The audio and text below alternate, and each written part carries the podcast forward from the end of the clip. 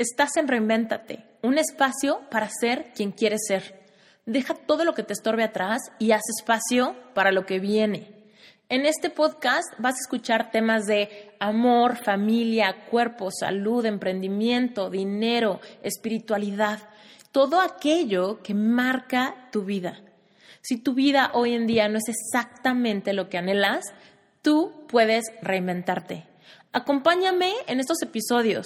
En algunos te hablaré yo sola de cosas que han marcado mi vida. Haremos reflexiones y trataremos de implementar herramientas de life coaching para que puedas lograr todo lo que anheles.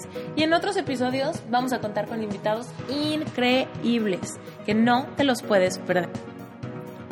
Hola, soy Esther Iturralde y el día que está saliendo este episodio, si lo estás escuchando el miércoles 3 de octubre del 2018, pues es mi cumpleaños.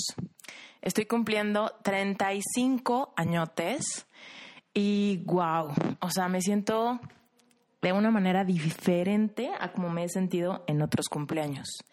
Y creo que no tiene nada que ver con el número 35, más bien tiene que ver con todo lo que pasó en mi, en mi año de vida número 34. Uf, ha sido un año de muchísima reflexión, de muchísimo aprendizaje y de muchísimo recordar, recordar mi infancia, mi adolescencia y sobre todo ese, esa montaña rusa espiritual que me ha forjado todos estos años. Y hoy la quiero compartir con ustedes. Creo que este es un episodio que me había resistido a hacer, no porque no quisiera contar contarles mi experiencia, mi, mi despertar espiritual, sino porque, híjole, solamente pensar en hacer este episodio me hacía sentir un cansancio tremendo. No porque me aburra el tema, sino porque esto de recordar de repente no es un músculo que tengamos muy entrenado. Si yo te pregunto, ¿qué es lo que más te gustaba hacer cuando tenías cinco años, siete años?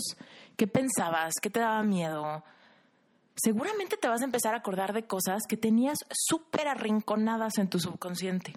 Ahora, no es inmediato hay que darle mucho ejercicio, hay que pensar, hay que, hay que tratar de visualizar, hay que tratar de, de avanzar hacia atrás en el tiempo con una curiosidad y con una capacidad de observador, no de juicio, no de saber si te la pasaste bien, si tu infancia fue feliz o si alguien hizo algo bien o algo mal, sino simplemente recordar como un observador, como si estuvieras viendo una película que hace años no ves pero que sabes que ya la viste. Entonces, mientras la empiezas a ver hacia atrás, de repente te empiezas a acordar de cosas, de repente te empiezan a caer veintes. Y esos veintes se llaman epifanías, cuando te das cuenta de que algo de tu infancia se refleja a través de algo de tu vida adulta. Y es fascinante. Pero bueno, hoy les quiero compartir eso y al final les voy a decir por qué es que a partir de ahora voy a compartir mucho más de esto, va a ser mucho más vulnerable, mucho más transparente y es simplemente porque estoy lista. Estoy lista para hacerlo. Y bueno, pues me arranco. Entonces este episodio se llama Mi montaña rusa espiritual.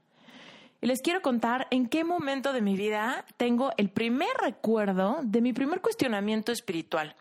Yo nací en una familia católica, soy la más chica de cuatro hermanos. Además de mis cuatro hermanos, tengo otro medio hermano, pero también es, es más grande que yo. Entonces, bueno, pues digamos que yo soy la quinta, ¿ok? La más chiquita. Entonces nací en una familia donde pues fui más o menos que el, el, pilón. Mi hermana, que es la más cercana a mí, me lleva seis años. Y pues bueno, obviamente todo el mundo es más grande. Entonces pues yo nací en una familia católica. Y el primer recuerdo que tengo de un cuestionamiento espiritual fue darme cuenta, primero que nada, que cuando yo era bien chiquita, o sea, ponte, imagíname de siete años, algo así, me acuerdo de estar en mi casa los domingos y que llegara la hora de irnos a misa y que nadie quería ir. Era una flojera. Mi mamá quería como que arrastrar a la familia, mi papá no quería ir, mis hermanos estaban en pijama y todo el mundo se resistía a ir a la iglesia tratando de librarse de la flojera. Porque no era como, como que no era como que hubiera un cuestionamiento de si estaba bien o mal ser católico. Más bien era una flojera densa los domingos en mi casa de la que todo mundo se quería librar de tenerse que vestir para ir a la iglesia. Todo el mundo prefería como quedarse en casa y tal. Entonces me acuerdo que esa flojera pues se me contagió a mí y a mí también me daba muchísima flojera arreglarme para ir a la iglesia.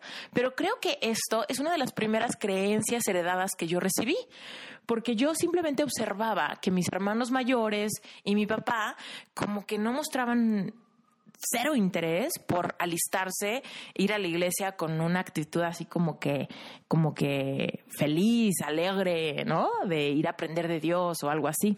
Jamás vi eso. Inclusive, un día me acuerdo que mi mamá dijo, es que tenemos que ir a la iglesia, me acuerdo que le decía como a mi papá, tenemos que ir a la iglesia porque hablé con el padre fulano o me confesé o, o le prometí a Dios que íbamos a ir todos a misa. Y me acuerdo que en mi ingenuidad de ser una niña, pónganle que yo tenía unos 7, 8 años en ese momento, me acuerdo de haber, de haberme cuestionado, a ver, ¿qué no se supone que esto es una decisión personal? O sea, ¿por qué o cómo funcionaría que alguien le pueda, le pueda prometer a Dios algo otros tendrían que hacer. O sea, ¿cómo alguien puede prometerle? O sea, me queda clarísimo que tú puedes prometer, Dios, yo te prometo que voy a buscarte, que voy a ir a misa, que voy a hacer esto o aquello, ¿no? Pero cuando le prometes, yo te prometo que voy a arrastrar a Sutano, o que voy a arrastrar a toda mi familia, o que los voy a convencer de que vengan, o que les voy a contagiar pasión por ti, eso no, o sea, no funciona. Y desde mi, desde mi infancia, desde mi ingenuidad, siento que yo escuché eso y tal vez ni siquiera no levanté la mano ni dije nada, pero como que siempre se me quedó grabado el tema de que la religión tiene que ser un tema individual ¿no? Las creencias, la espiritualidad tiene que ser un tema individual y realmente no es un tema que pueda arrastrar a tus seres queridos. No puedes conseguir favor de Dios por forzar a otros a que hagan alguna cosa. Pero bueno, ese fue como mi mayor recuerdo y lo tenía súper enterrado en, en mi subconsciente porque evidentemente hace unos meses no era un recuerdo que yo tuviera a la mano, más bien fue un recuerdo que me cayó el 20 hace unos meses que estaba haciendo un ejercicio de conectar con, con mis recuerdos, con mi niña interior que ya les contaré bien cómo se hace eso, porque es un ejercicio poderosísimo para ayudarte a fortalecer tu autoestima, tu autoimagen, tu capacidad de escuchar tu propia sabiduría, tu intuición, ¿no? Pero bueno, el caso es que estaba tratando de conectar con mi niña interior, tratando de recordar ¿no? ¿De qué me acuerdo de mi infancia? ¿Qué pasaba al respecto de la religión en mi infancia? Y entonces fue cuando empecé a accesar a estos recuerdos y de repente, tan claro como el agua, me empecé a acordar de, claro, eso sentía, sí, claro, eso siempre me causó curiosidad, aunque tal vez en mi ingenuidad fue una curiosidad que no, que no me permitía explorar. O sea, como que yo dije, a ver, esto está raro. O sea, como, ¿por qué mi mamá promete algo que yo tengo que hacer para que ella pueda cumplir su promesa. Pero al mismo tiempo, pues yo no estaba ni siquiera segura de que ir a la iglesia fuera algo bueno o fuera malo. Yo solamente estaba como absorbiendo como esponjita que veía que alguien quería ir, alguien no quería ir. Para mis hermanos era algo de flojera. Y entonces, pues obviamente todo esto se, se empieza a se empieza a volver parte de ti, todo lo que ves en tu infancia, que hace la gente que amas. Y evidentemente, pues yo tenía muchas personas en la autoridad. Mis papás como la mayor autoridad, pero obviamente cuando hay una, una, un espacio generacional entre tú y tus hermanos, pues tus hermanos mayores también se vuelven así como como estas grandes figuras de autoridad, donde lo que ellos digan, lo que a ellos les guste, lo que a ellos les parezca que está bien, pues para mí se, volvía como la ley. O sea, si mis hermanos mayores decían, esto está padre, para mí era padre. Y si decían, esto es una flojera, pues obviamente yo decía, pues, pues debe ser una flojera, ¿no? Entonces, pues bueno, esa es como, como la primera parte donde yo recuerdo que tuve un inicio espiritual, ¿no? Donde me empecé a cuestionar alguito. Después de eso, pues obviamente había algunos domingos que íbamos a misa, algunos domingos donde lográbamos escapar de esa, de esa actividad. Pero bueno, me acuerdo perfecto que cuando íbamos a, la iglesia, íbamos a una iglesia cerca de mi casa. Para aquellos que conozcan la Ciudad de México, bueno, pues es la iglesia de la Cruz del Pedregal. Los, todos los que no sean de México, les cuento que es una iglesia muy, muy grande, muy bonita, pero tiene aparte unas como capillas más chiquitas, subterráneas. Bueno, no subterráneas, pero como en el como en un nivel un poco más profundo al cual puedes llegar por medio de las criptas, ¿no? Donde están estas criptas donde puedes guardar las cenizas de tus seres queridos. El punto es que estaba yo por ahí en, en la iglesia y siempre me armaba de un pretexto, o sea, a medio sermón, cuando yo veía que ya todo el mundo estaba sentado y tranquilo en la misa, yo agarraba y decía que tenía que ir al baño. Entonces me podía parar y me podía ir sola y me iba por las criptas hasta llegar a la capilla que estaba por ahí abajo. Y me acuerdo que se sentía un ambiente completamente diferente a la parte superior de la iglesia. Era como un ambiente místico, era como un ambiente, primero se sentía como oscuro, con un, un poquito de olor a humedad, porque el Pedregal es una zona un poquito húmeda, volcánica. Entonces, pues como bajabas, como al sótano y era un espacio de muchos pasillitos, se sentía como una especie de laberinto, la parte de las criptas. Y pues obviamente era una zona de mucho silencio, porque ahí pues como la gente va a visitar como a sus seres queridos que ya fallecieron, era una zona como muy vacía y además de vacía, pues la poca gente que había ahí guardaba muchísimo silencio. Entonces yo bajaba, según esto, buscando el baño y me iba como a pasar un tiempito ahí, unos 10 minutos antes de que mi mamá me fuera a ir a buscar, ¿no? Lo que yo consideraba que podía tardarme en el baño era lo que me tardaba en ir a las criptas y en llegar a la capilla y pasearme por ahí tantito. Eh, esto es un recuerdo importante porque me acuerdo que como que yo no encontraba ningún sentido en la misa realmente donde encontraba o donde sentía una especie de espiritualidad o de conexión o de reverencia, realmente era en un espacio de soledad, abajo, en esos pasillos, en esa capilla, que se sentía como oscurita y había velitas y, y como que era como muy respetuoso.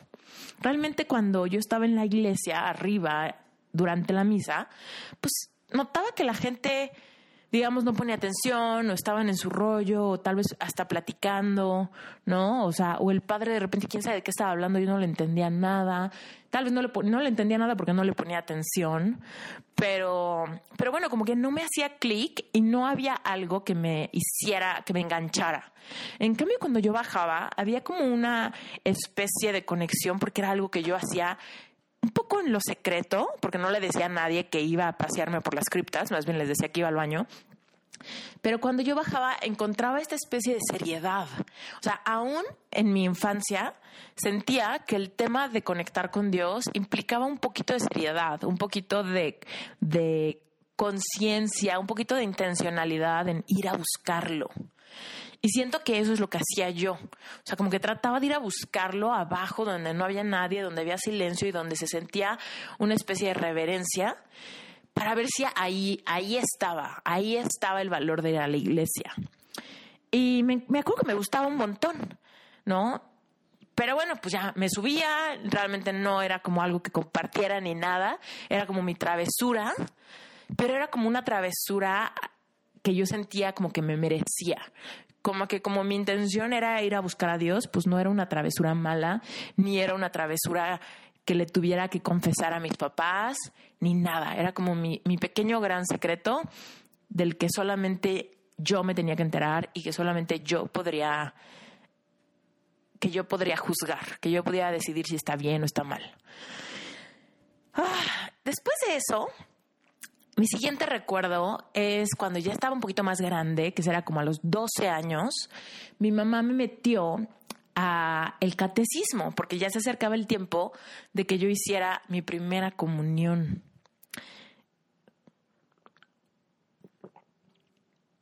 Y aquí también les cuento que yo, en lo particular, toda la vida, desde kinder hasta preparatoria, fui a una escuela laica, porque era una escuela mitad mexicana, mitad japonesa. Entonces, pues ahí sí no había como nada de religión, nada que tuviera que ver con Dios, con católicos, con, con nada, ¿no? Era completamente laica.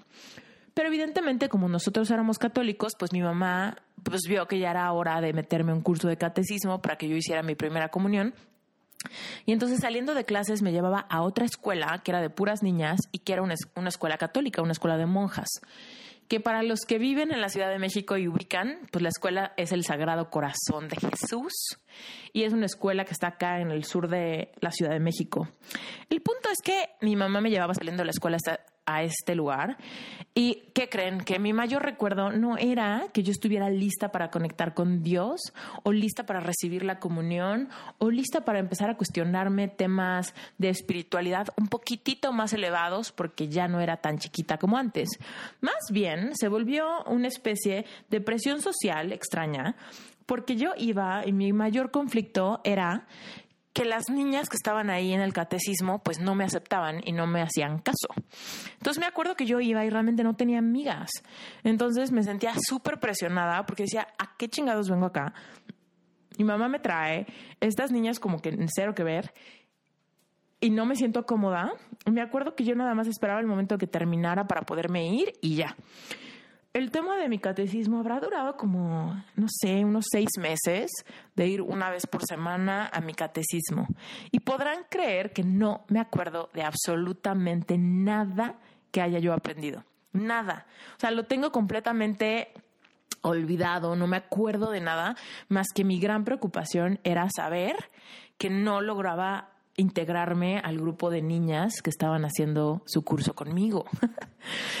Ay, no, esta cosa, ¿no? Pero bueno, el punto es que no me acuerdo de nada, no aprendí nada, no me acuerdo que me hayan hablado de Dios, no me acuerdo que me haya yo cuestionado cosas o que me haya sentido un poquito más adulta en temas espirituales, nada, no me acuerdo de nada. El punto es que después de eso se hizo mi primera comunión, por fin, que de hecho mi primera comunión fue en esa misma iglesia donde, a donde íbamos generalmente. Y me acuerdo que mi gran, mi, mi, gran preocupación era que para hacer la primera comunicación, comunión teníamos una vela, cada niña tenía una vela y el sacerdote venía y te prendía, prendía la vela, ¿no? Y me acuerdo que mi vela era una vela vieja. Me acuerdo que mi vela ya la habían usado mis hermanos en sus primeras comuniones antes. Entonces todas las niñas que no querían ser mis amigas tenían una vela increíble con unos moños y adornos blancos, como muy sofisticadas. Y yo tenía una vela ahí medio pues medio requemada, que ya la cera se veía medio muy amarilla, no se veía blanca. Entonces me acuerdo que yo estaba un poco apenada de que mi vela no estaba tan bonita como la de las otras niñas. Esa era mi, mi, mayor complicación. De eso me acuerdo cuando fue mi primera comunión. No me acuerdo de haber estado consciente ni presente en nada de lo que estuviera haciendo. No me acuerdo que yo hubiera entendido cuál era el propósito y fin de hacer esa primera comunión, pero para nada, o sea, lo tengo arrinconado, quién sabe dónde, o tal vez desde ese momento no, no lo entendí y por eso no guardo el recuerdo. Ustedes que me estén escuchando, si, si han experimentado esto, primero si son católicos y experimentaron un catecismo en preparación para la primera comunión, escríbanme, saquen un pantallazo y mándenmelo y cuéntenme de qué se acuerdan, qué aprendieron, qué significó para ustedes, porque me encantaría saber si realmente fue mi experiencia o, si es difícil regresar a este tipo de recuerdos, este tipo de enseñanzas. Pero bueno, el caso es que después de eso, pues ya, siguió mi vida. Pónganle que yo me hice mi primera comunión como a los 12 años. Y después de eso, me acuerdo que eh, pues ya, lo logré, pasé el bache y me acuerdo que mi vida seguía, yo estaba muy feliz en mi escuela, todo muy bien. Y cuando cumplí 14 años, me acuerdo perfecto que tenía 14 años, cuando una niña de mi escuela, de mi generación, pero que realmente no era muy mi amiga en ese momento, éramos más que nada como compañeras, pero realmente nunca habíamos convivido, nunca habíamos como tenido una relación cercana ella y yo. De repente me invitó a una clase de Biblia. Y yo me acuerdo que no entendía, pero ¿por qué? O sea, yo decía, pero ¿cómo? O sea, me está invitando a su casa, pero no somos amigas, pero entonces, ¿cómo irme a su casa y de qué vamos a hablar y, y cómo vamos, o sea, como para qué? O sea, yo no entendía porque pensaba que, pues que solamente con mis amigas yo podía como irme a sus casas y pasármela bien. Y con alguien que no era tan mi amiga, pues a qué me iba a ir a hacer qué o hablar de qué. El caso es que a mí me daba pena decirle que no, y me acuerdo, esto sí me acuerdo como si hubiera sido ayer, que yo decía, ay, sí, yo te aviso, ¿no? Bye. Y a la siguiente semana me volvió a invitar a clase de Biblia, y yo, ah, sí, yo te aviso. Híjole, y pasó como tres semanas seguidas, hasta que un día me dijo, oye, te aviso que la clase de Biblia es mañana. ¿Qué onda? Pide permiso a ver si te dejan, y si te dejan, pues te puedes venir conmigo a mi casa desde la hora de la salida de la escuela, comemos en mi casa y después es la clase de Biblia. Y me acuerdo que a mí me conflictó, o sea, lo de la clase de Biblia me venía valiendo gorro, o sea, no, no, ni me, ni me espantaba ni tampoco me atraía, era simplemente como que me daba lo mismo. Pero lo que me preocupaba era este tema, ¿no? Como de decir, ¿cómo? O sea, pero voy a tu casa, pero no somos amigas. O sea, voy a ir y, portarme pues muy educada con tu mamá y todas esas cosas cuando no somos amigas tú y yo. Entonces, no tiene sentido que yo vaya a tu casa, ¿no? Ay, las preocupaciones de un adolescente. Esto también, si tienen hijos, tienen hijos adolescentes me llama muchísimo la atención ver que las cosas que realmente me preocupaban en ese entonces era más como sentirme segura, sentirme aceptada, que cualquier otra cosa. Entonces, cuando alguien me invitaba a hacer alguna cosa diferente, donde yo decía, pero ¿cómo? Ni al caso, no entiendo por qué, era cuando yo evadía y como que, como que me la ahorraba, ¿no? Porque yo decía, ¿para qué me voy a ir a sentirme incómoda? A propósito. Pero bueno, el punto es que ella insistió bastante. Me acuerdo que el mero día de la clase de Biblia a la que terminé yendo, me dijo, ¿qué onda? ¿Te vas conmigo? Yo le dije, ay, no. Obviamente yo ni siquiera había pedido permiso. O sea, mi mamá ni siquiera se había enterado de que alguien me estaba invitando. El caso es que me dijo, ¿qué onda? ¿Sí puedes venir? Y le dije, uy, fíjate que tengo que irme a mi casa a comer, pero este, pero bueno, le voy a decir a mi mamá, y si me puede llevar a tu casa, pues que me lleve a tu casa más tarde. Y si no, si no llego, quiere decir que no me, que no me dejó. Evidentemente yo llegué a mi casa y se me olvidó otra vez que había quedado en algo con ella, porque nunca estuvo en mi intención realmente hacer algo. Yo simplemente me estaba tratando de zafar. Y después de eso, pues me habló ella. ¿Y qué creen? Que me terminó mandando a su chofer para que fuera por mí, para que me llevara a la clase de Biblia y después de la clase de Biblia me regresara el chofer a mi casa. Total, ahí ya no me pude escapar, le terminé pidiendo permiso a mi mamá. Mi mamá obviamente me dejó ir y este y llegué a la clase de Biblia y ahí ahí les cuento que fue mi primer gran parteaguas de entendimiento. Para mi sorpresa, Llegué, era un grupo como de ocho adolescentes y llegó una señora buena onda. Esa señora se llamaba Bernice López. Si Bernice nos está escuchando, le mando un beso gigantesco. Sé que sé que eh, no hay muchas posibilidades que, que lo esté escuchando. No sé ni siquiera si sepa usar podcast, pero bueno, uno nunca sabe. El punto es que Bernie se estaba dando la clase y llegué y de repente empezamos a platicar y el tema de la clase de Biblia, imagínense, mi primer clase de Biblia a los 14 años se basaba en un versículo de la Biblia que, se, que está en el libro de Filipenses. El versículo es Filipenses 4:13. Todo lo puedo en Cristo que me fortalece. Eso es lo que dice el versículo. Y a mí no sé por qué, no sé por qué, porque técnicamente era una frase que quizá había escuchado antes en la misa católica, pero nunca la registré. Entonces imagínense, en una clase de adolescentes yo escucho, todo lo puedo en Cristo que me fortalece, y a mí como que se me abrió el mundo. O sea, como que yo dije, no manches, o sea, este versículo está increíble, o sea, está increíble, o sea, en la Biblia dice eso. Y me decían, sí, mira, y me prestaron una Biblia y me enseñaron dónde estaba y cómo estaba dividida la Biblia en diferentes libros y cómo los libros estaban divididos en capítulos y cómo los capítulos estaban divididos en versículos. A mí o sea, me fasciné, me fasciné. Yo es como que yo pensé que la Biblia era así como que un diccionario especial, ¿no? Donde no tenías que leerlo todo en orden, sino que tal vez podrías ir a ver diferentes libros, diferentes capítulos y evidentemente diferentes versículos. Y entonces como en esa clase de repente tuvimos que buscar en la Biblia, encontrar el libro de Filipenses, el capítulo 4 y el versículo 13, y decía, todo lo puedo en Cristo que me fortalece. Para mí era como haber recibido un mensaje divino, como que se abrió el cielo, salió un rayo de luz blanca que me cayó sobre la cabeza. Y a mí se me hizo increíble darme cuenta que había un versículo que me infundía muchísima certeza, porque decía, todo lo puedo, o sea, todo lo puedo. Yo, Esther, Esther, todo lo puedo en Cristo que me fortalece. Me pareció liberador, me interesó muchísimo, la clase fue increíble y realmente sentí como que por ahí podía haber un caminito de conexión con Dios directito, o sea, que no tuviera que pasar por ningún intermediario, que yo podía acercarme a Dios, leer versículos y entender el mensaje y darme cuenta de que todo lo puedo y que Dios es mi fortaleza. Si Dios es mi fortaleza, pues quiere decir que yo tengo una relación personal con Él, quiere decir que yo me puedo acercar, quiere decir que yo puedo conectar, que yo puedo preguntar, ¿no? Y que yo puedo cuestionar cosas.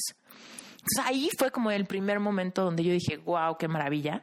Y me acuerdo que ese día los cristianos cuando, cuando alguien va a algo nuevo generalmente hacen un, un tema de aceptar a Cristo en tu corazón, que para mí la verdad en ese momento no lo entendí muy bien, o sea, simplemente fue como, pues claro, esto me encanta, ¿no? Y obvio, pues ya, ¿no? me gustó, estoy contenta, me gusta, quiero más, ¿no? Entonces, este, ese fue el primer momento donde cambió completamente mi mentalidad y ese día me regalaron una Biblia. Y me regalaron una Biblia que tengo aquí, la estoy viendo mientras grabo este episodio ya está bien entraqueteada la pobre, está llena de separadores y de papelitos y de rayitas de mil colores, porque en ese entonces que yo era una pequeña puberta, pues me encantaba mientras más colorida mi Biblia, más sentía yo que más sentía yo que conectaba con Dios y que descifraba el código de la vida espiritual. Y pues ya, ahí fue cuando yo me fasciné y empecé a ir a todas las clases de Biblia todos los miércoles, todos los días. Evidentemente me hice súper amiga de esta chava, o sea, que era mi compañera, pero se volvió de mis mejores amigas porque ya todos los, todos los miércoles me iba a su casa, comía con ella, me encantaba su familia, me encantaba su casa, me encantaba que llegara la hora de, de la clase de Biblia, que llegaran otros adolescentes de otros lados. Fue el primer momento donde logré hacer amigos que no fueran mis amigos de toda la vida. Yo yo tengo un grupo de amigos de toda la vida, que son mis amigos de la escuela eh, japonesa, del Liceo Mexicano Japonés. Ellos son mis amigos desde kinder, literal. Pero después fue el primer lugar donde pude hacer amigos que no fueran de mi escuela, fue en estas clases de Biblia a los 14 años. Y me acuerdo que, wow, o sea, me encantaba. Yo, o sea, de verdad, yo anhelaba que llegara el miércoles. Y como me regalaron una Biblia, pues yo empecé a leer la Biblia en mi casa, o sea, en mi cuarto a los 14 años yo empezaba a leer mi Biblia y subrayaba y, y cositas así. Y de repente un día mi mamá me vio y me acuerdo que mi mamá se le hizo súper raro y como que se preocupó de que quizá estuviera yo yendo a una secta o algo así, o, o, que estuviera raro, ¿no? Que me estuvieran metiendo ideas en la cabeza, cosas así. Entonces mi mamá le habló a la mamá de mi amiga. Y la mamá de mi amiga invitó a mi mamá a un desayuno de señoras para estudiar la Biblia. ¿Y qué creen que pasó? Que mi mamá fue, le encantó y le pasó exactamente lo mismo que a mí. Después de eso, para no hacerles la, historia muy larga, resulta que mi mamá, pues obviamente empezó a jalar más a mi familia, mi hermana luego, luego le encantó también, a uno de mis hermanos también, mi papá de repente fue un poquito renuente al principio, como que no entendía el punto, otro de mis hermanos un poquito también, pero bueno, ahí va la cosa y de repente, o sea, mi mayor preocupación era que no quería cambiar de religión. Me acuerdo perfecto que lo pensaba. Decía, es que esto me encanta, pero yo sigo siendo católica. O sea, yo sigo siendo católica y voy a las clases de Biblia con cristianos porque pues porque es la misma Biblia y es el mismo Dios y no hay tema, o sea, yo puedo ir perfectamente. Pero por alguna razón había una creencia limitante guardada en mi, en mi subconsciente que me decía que cambiar de religión era un tema muy delicado. O sea, que como que cambiar de religión era algo que no debías de hacer jamás. Entonces, pues yo decía, no, no, no, no quiero cambiar de religión, o sea, eso es muy raro, ¿no? Y tal.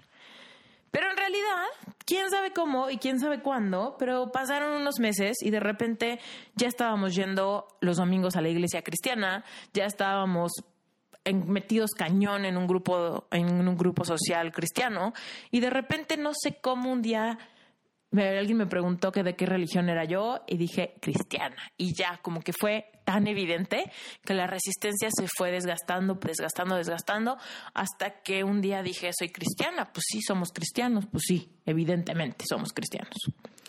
Y ya.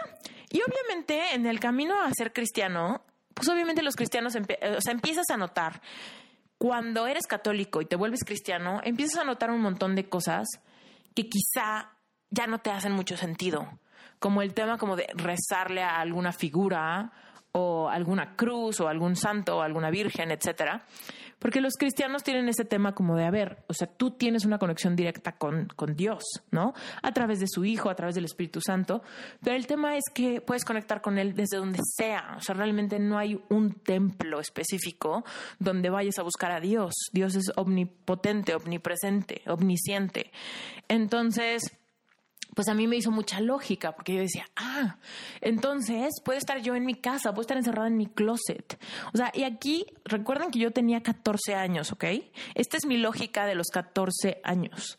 Yo decía, qué liberador, o sea, qué liberador saber que yo puedo conectar con Dios todos los días y no solamente en domingo. Qué liberador que yo puedo estar en mi closet o en mi baño y ahí puedo conectar con Dios. Y no tengo que esperarme a que sea domingo, no tengo que ir a confesarme con un padre, o no tengo que pedirle permiso a alguien, o, ir a buscar una virgen, o algo así. Entonces, para mí eso tuvo muchísimo sentido y, me dio muchísimo empoderamiento. O sea, en ese momento de mi adolescencia, yo siento que me llenó como de esta, este sentimiento de saberme acompañada todo el tiempo y conectada a un nivel mucho más personal que nunca antes, ¿no? En, en mi experiencia hasta los 14 años. Y bueno, después de esto se organizó, o sea, en, el, en la iglesia cristiana a la que empecé a ir, que evidentemente era la iglesia cristiana de mi amiga, este, pues me hice parte del grupo de adolescentes, o sea que ya era mucho más grande que el grupito chiquito que iba a las clases de Biblia. Y entonces ahí pude hacer muchos amigos, amigos que, mantengo hasta la fecha, que amo con todo mi corazón y tengo recuerdos padrísimos con ellos. Pero resulta que había unos eventos masivos, son como unos conciertos de, de tres días, hagan de cuenta que como, como los festivales que hay hoy en día, pero cristiano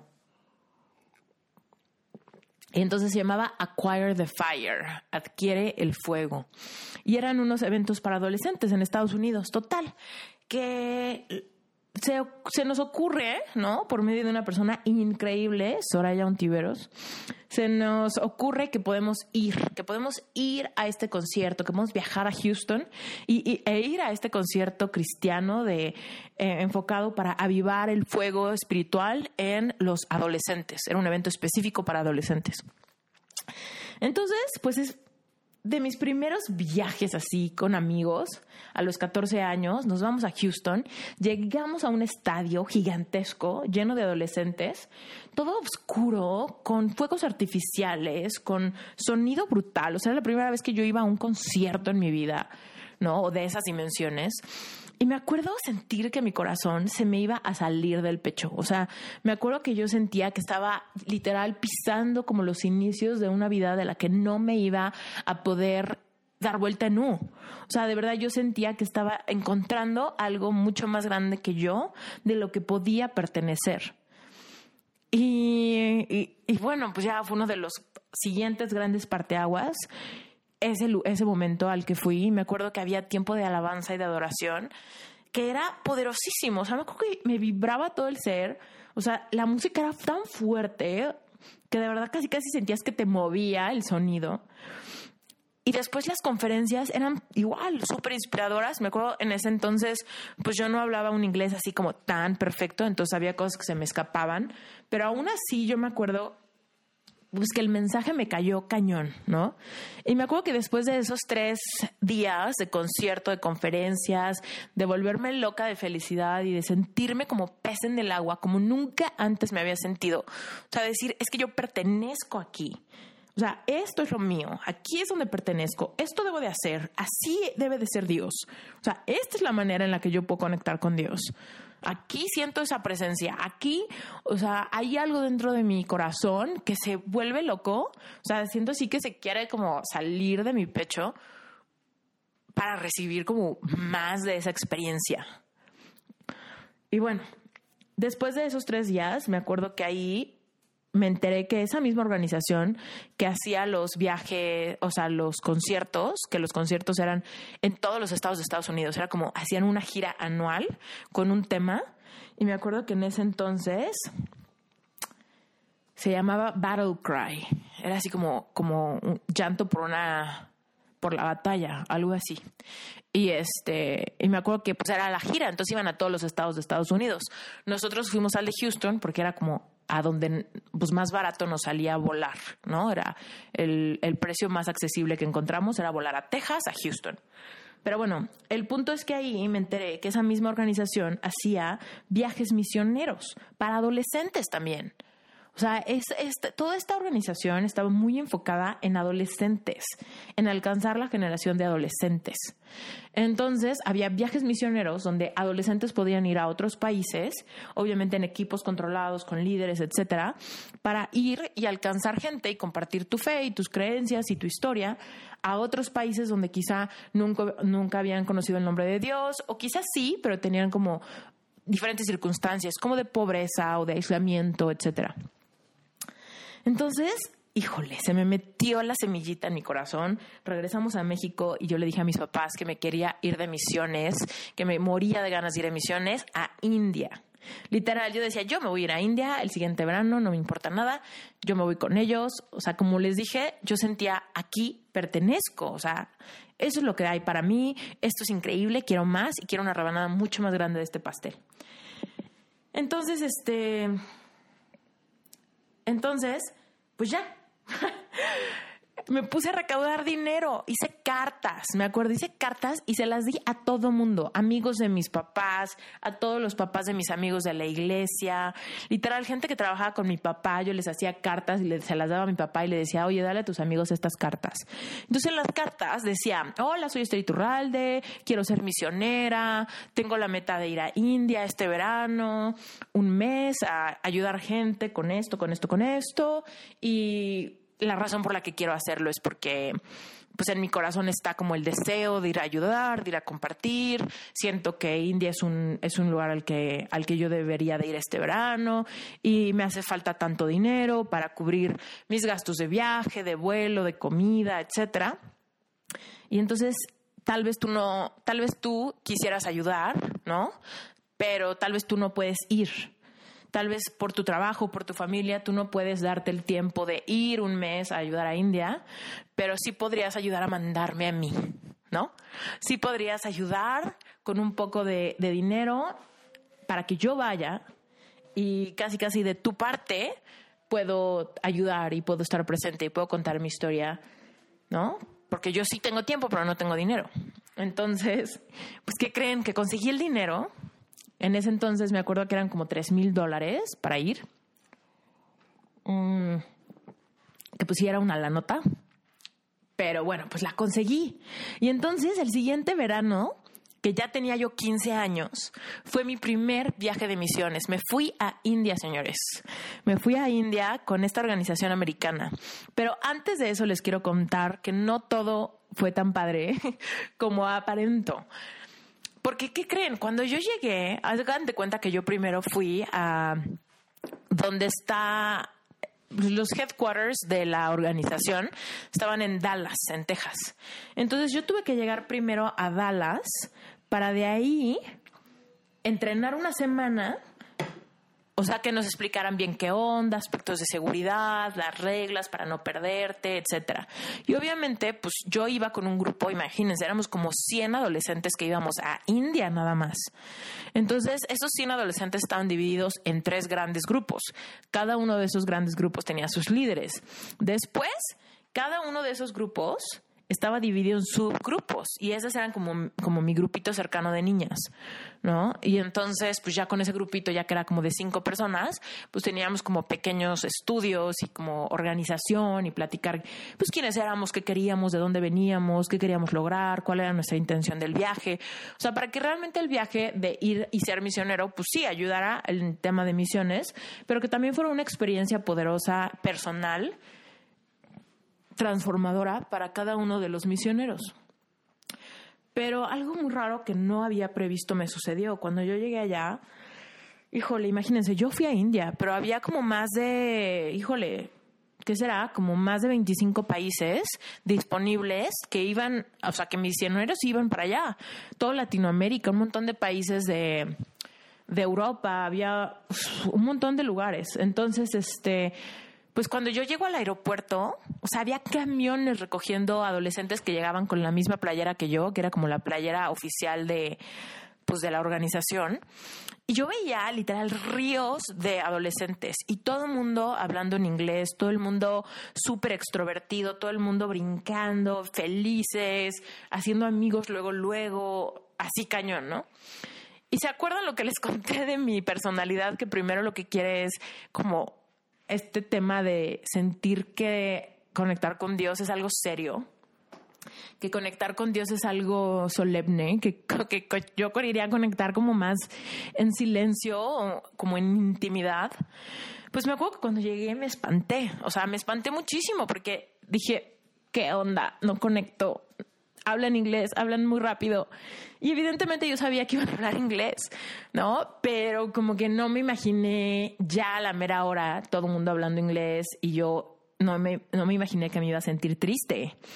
Y pues me dio como este, me sentí súper homesick y yo quería morirme, o sea, quería dar vuelta en U y regresarme a México y pues no podía. Entonces, híjole, la pasé durísimo esa semana.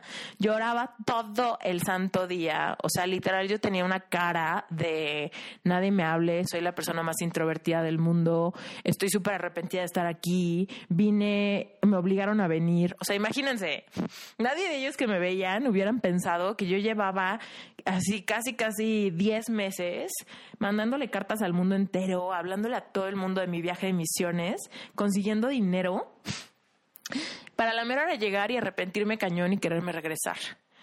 Pero bueno, la verdad es que era mi primer viaje sola en la vida y pues no fue un viaje sencillo. O sea, imagínense, a mí me estaba dando el ataque estando en Dallas. Yo decía, no manches, o sea, cuando esté en India, ¿qué voy a hacer? O sea, ¿qué voy a hacer? ¿Qué tal que algo me pasa? ¿Qué tal que no quiero estar allá? ¿Cómo me regreso a mi casa? Me acuerdo hablar, haberle hablado a mi mamá y haber llorado, sollozado por teléfono porque no sabía ni qué hacer ni cómo me sentía y, y evidentemente pues tenía muchísima presión social, la presión de defraudar a todas las personas que me habían dado dinero. Entonces yo decía, ¿cómo me voy a regresar? O sea, lo que quiero es regresarme. Pero ¿cómo voy a regresar? ¿Qué le voy a decir a la gente que me dio dinero? ¿Qué crees? ¿Me dio miedo? Y, y tu dinero pues no te lo puedo regresar porque pues ya me lo gasté. O sea, era horrible. Entonces, pues dije, me tengo que fregar, ni modo. Este mes va a ser el mes más feo de mi vida, pero ni modo. Total, después todo se arregló. Evidentemente pasaron, fueron unos días de muchísima, de muchísimo estrés social y de, y de hacerme la idea. Pero después ya cuando llegamos a India, no manchen, la vida cambió, fluí perfecto, me hice amiga de un traductor y todo tuvo sentido.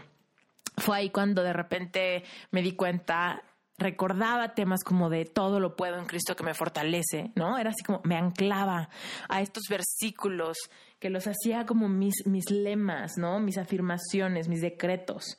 Yo decía, es que todo lo puedo en Cristo que me fortalece. Entonces, ahora sí, como que digamos que la palabra de Dios en mi, pues obviamente en mi mentalidad adolescente, empezaba yo como a, querer que se hiciera una realidad en mi vida. Yo decía, bueno, me siento morir. Ahorita es cuando me, me sirve ese versículo de todo lo puedo en Cristo que me fortalece, porque ahorita es donde necesito sobrevivir. ahorita es donde siento que mi corazón está colgando de un hilo, ¿no? Donde quiero llorar todo el día, me siento débil, o sea, no más no sé de dónde voy a sacar las fuerzas ahí es donde empecé a usar esos versículos. Y, sí, o sea, de repente, de repente las cosas cambiaban, de repente yo sentía, yo siento literal que en ese viaje Dios me mandó un ayudadón que fue a todos esos grupos, como el primer grupo de misiones donde yo estuve, pues había dos líderes, un hombre y una mujer, que tenían, no sé, como 25 años, por ejemplo, pero para mí eran gigantes, ¿no? Porque como yo tenía 15 años, pues alguien de 25 años pusiera como la autoridad. Y me acuerdo que se llamaba Leandro Vicente Montoya, así se llamaba mi, mi líder hombre. Y wow, o sea, fue también una persona que marcó mi vida brutal. Fue un cuate. Primero le dijeron, ¿no? Era muy evidente. Le dijeron, güey, tienes una niña que no para de llorar en tu, en tu team y te va a ocasionar problemas, ¿no? Porque qué tal que se quiere regresar, qué vas a hacer con ella, o sea, la tienes que, le tienes que echar un ojo. Era evidente, ¿no? Entonces un día que estábamos en, en unos entrenamientos, eh, en una conferencia nos estaban hablando como de temas de seguridad y tal, este, pues yo estaba ahí sentada en un auditorio en el entrenamiento con una gorra que me acuerdo que tenía la gorra casi casi en la ceja, así para que no me vieran los ojos, porque ya los tenía súper hinchados. Y me acuerdo que llegó y se sentó conmigo y llegó y como me pegó en un hombro y como que como que no me hizo sentir pobrecita, ¿saben? O sea, como que me hizo sentir así como de ya, o sea, esto es algo que quieres, esto es algo que quieres, relájate, no, no te va a pasar nada. Yo estoy aquí contigo eh, todo va a mejorar, vas a estar muy bien. Y yo, ok. Y ahí como que me regresó el aire, ¿saben? Como que, como que dije, bueno, ok, este cuate parece, parece que sabe de lo que habla, decido confiar en él. Y ya, como que a partir de ahí todo empezó a mejorar y sentía yo, la verdad, durante todo el viaje siempre sentía que él me echaba una mano, ¿saben? O sea, que, que, me, que me tenía muy observada y que y me sentía protegida, o sea, como a pesar de las dificultades, el idioma, mi ingenuidad en esos momentos, como que sentía que había alguien que todo el tiempo me estaba observando un poco más eh, intencionalmente a mí. Y eso me dio, me dio ánimo, me hizo sentir especial y me hizo sentir pues más cómoda. Y ya, cuando regresé del viaje fue increíble. Obviamente duré como varios meses comiendo con las manos, sin tenedores ni cuchillos, porque en India se comía así. Eh, me compré mil pulseras y cosas y ropa hindú. Entonces cuando yo regresé traía pulseras y, y de todo, anillos y cositas en todos lados. Le traje a todas mis amigas pulseras de India, a mi mamá, a todo el mundo les traje cosas, regalitos de India. Y me acuerdo que pues me volví fan, me volví fan de ese tema de ser misionero, de, de ir, de transformarte a ti mientras ayudas a otros. Y obviamente, pues para mí el hecho de transformarme a mí tenía que ver con, con desarrollar más mi relación con Dios, con confiar en Él, a, a pesar de que las cosas sean duras, difíciles, tristes, traumantes, lo que sea, a pesar de los de los problemas que te puedas enfrentar. Yo sé que ahorita te estoy platicando un problema de un adolescente de 14 años que consiguió dinero y se fue de viaje.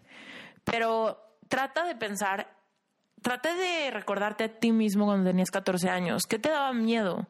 ¿Qué te daba miedo y cómo lo, lo solucionabas? ¿Qué te generaba ansiedad? ¿Qué te, ¿Qué te preocupaba a esa edad? Y lo guardabas en secreto y no le decías a nadie por miedo a, parecer como débil o, o algo así. Trata de conectar contigo mismo y recuerda esas cosas y trata un poco de pensar qué pasa hoy en día cuando, cuando cosas pues como más de adultos te suceden, ¿no?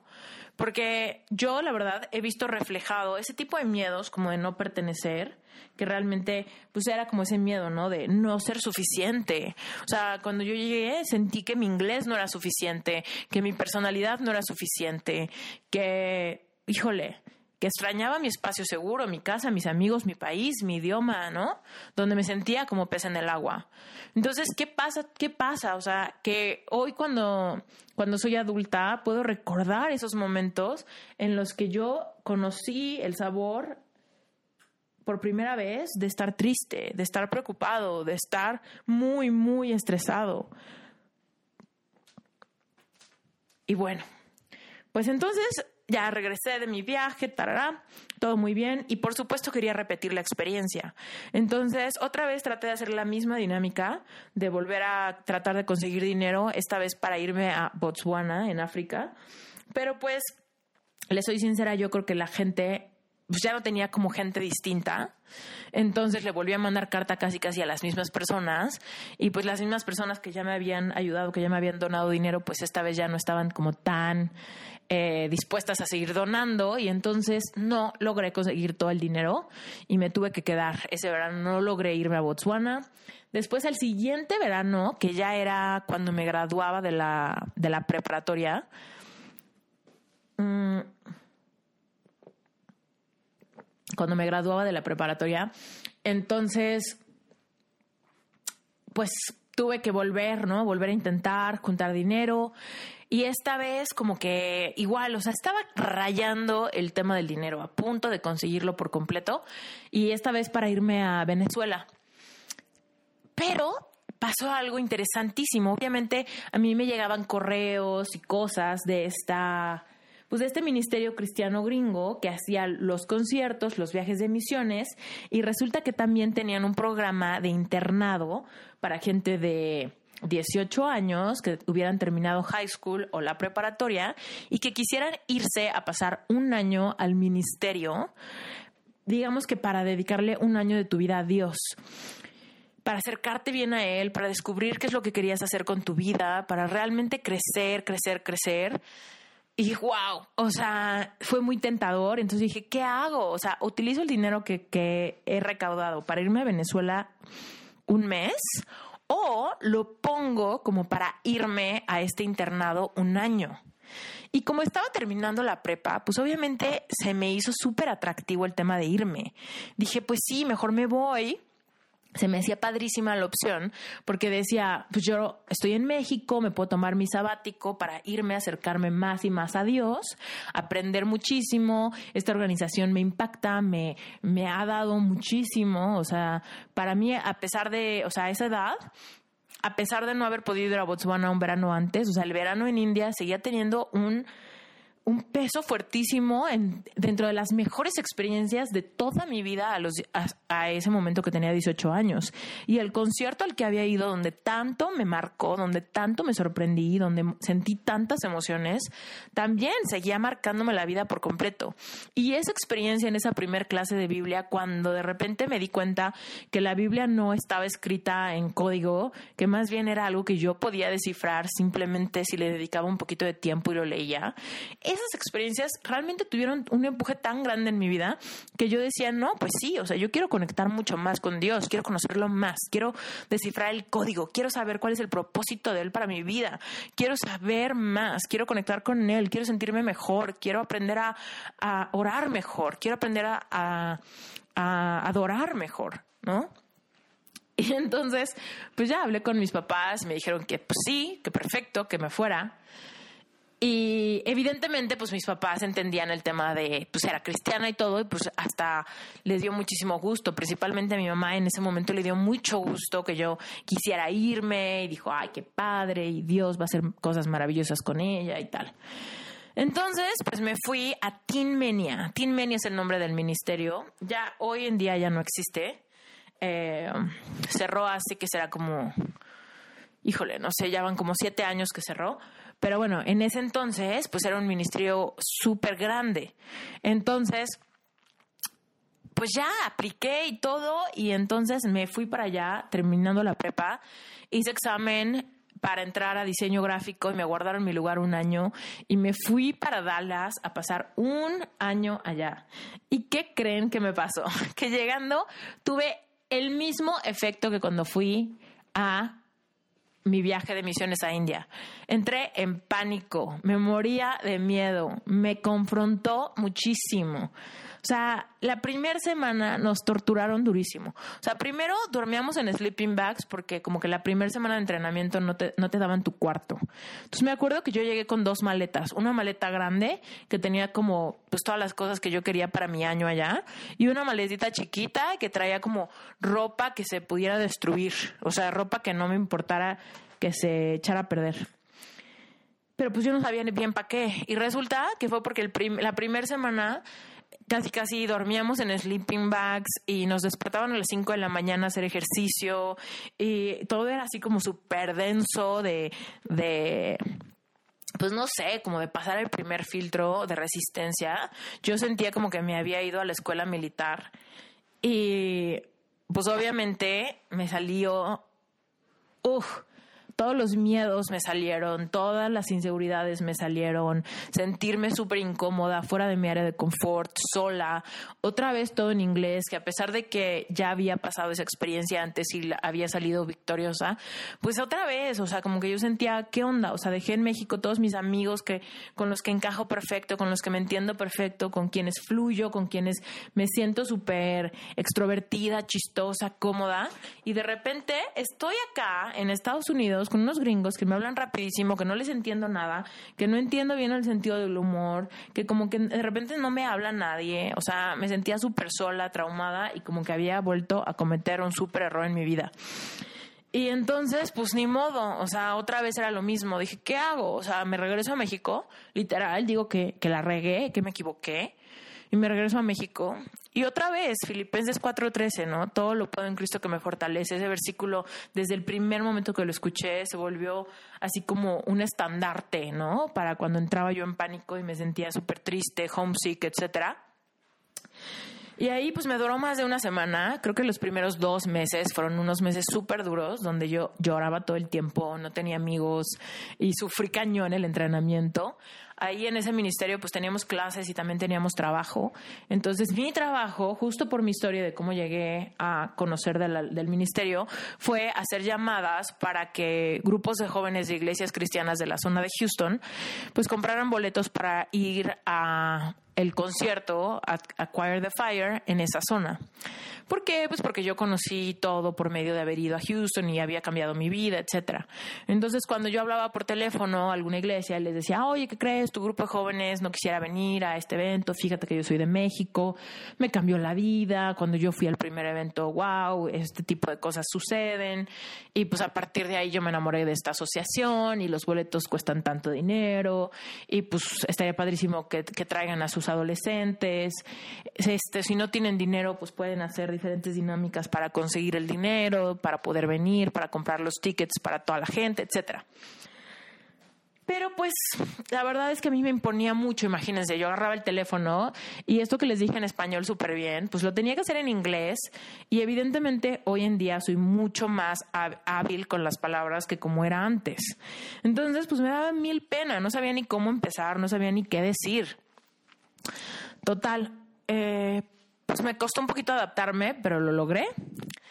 Si ya escucharon el episodio de Wes, de Wes Hoffman, van a saber que Wes Hoffman lo conocí ahí, lo conocí en ese internado. Él se sentaba al lado de mí, en un cubículo al ladito del mío.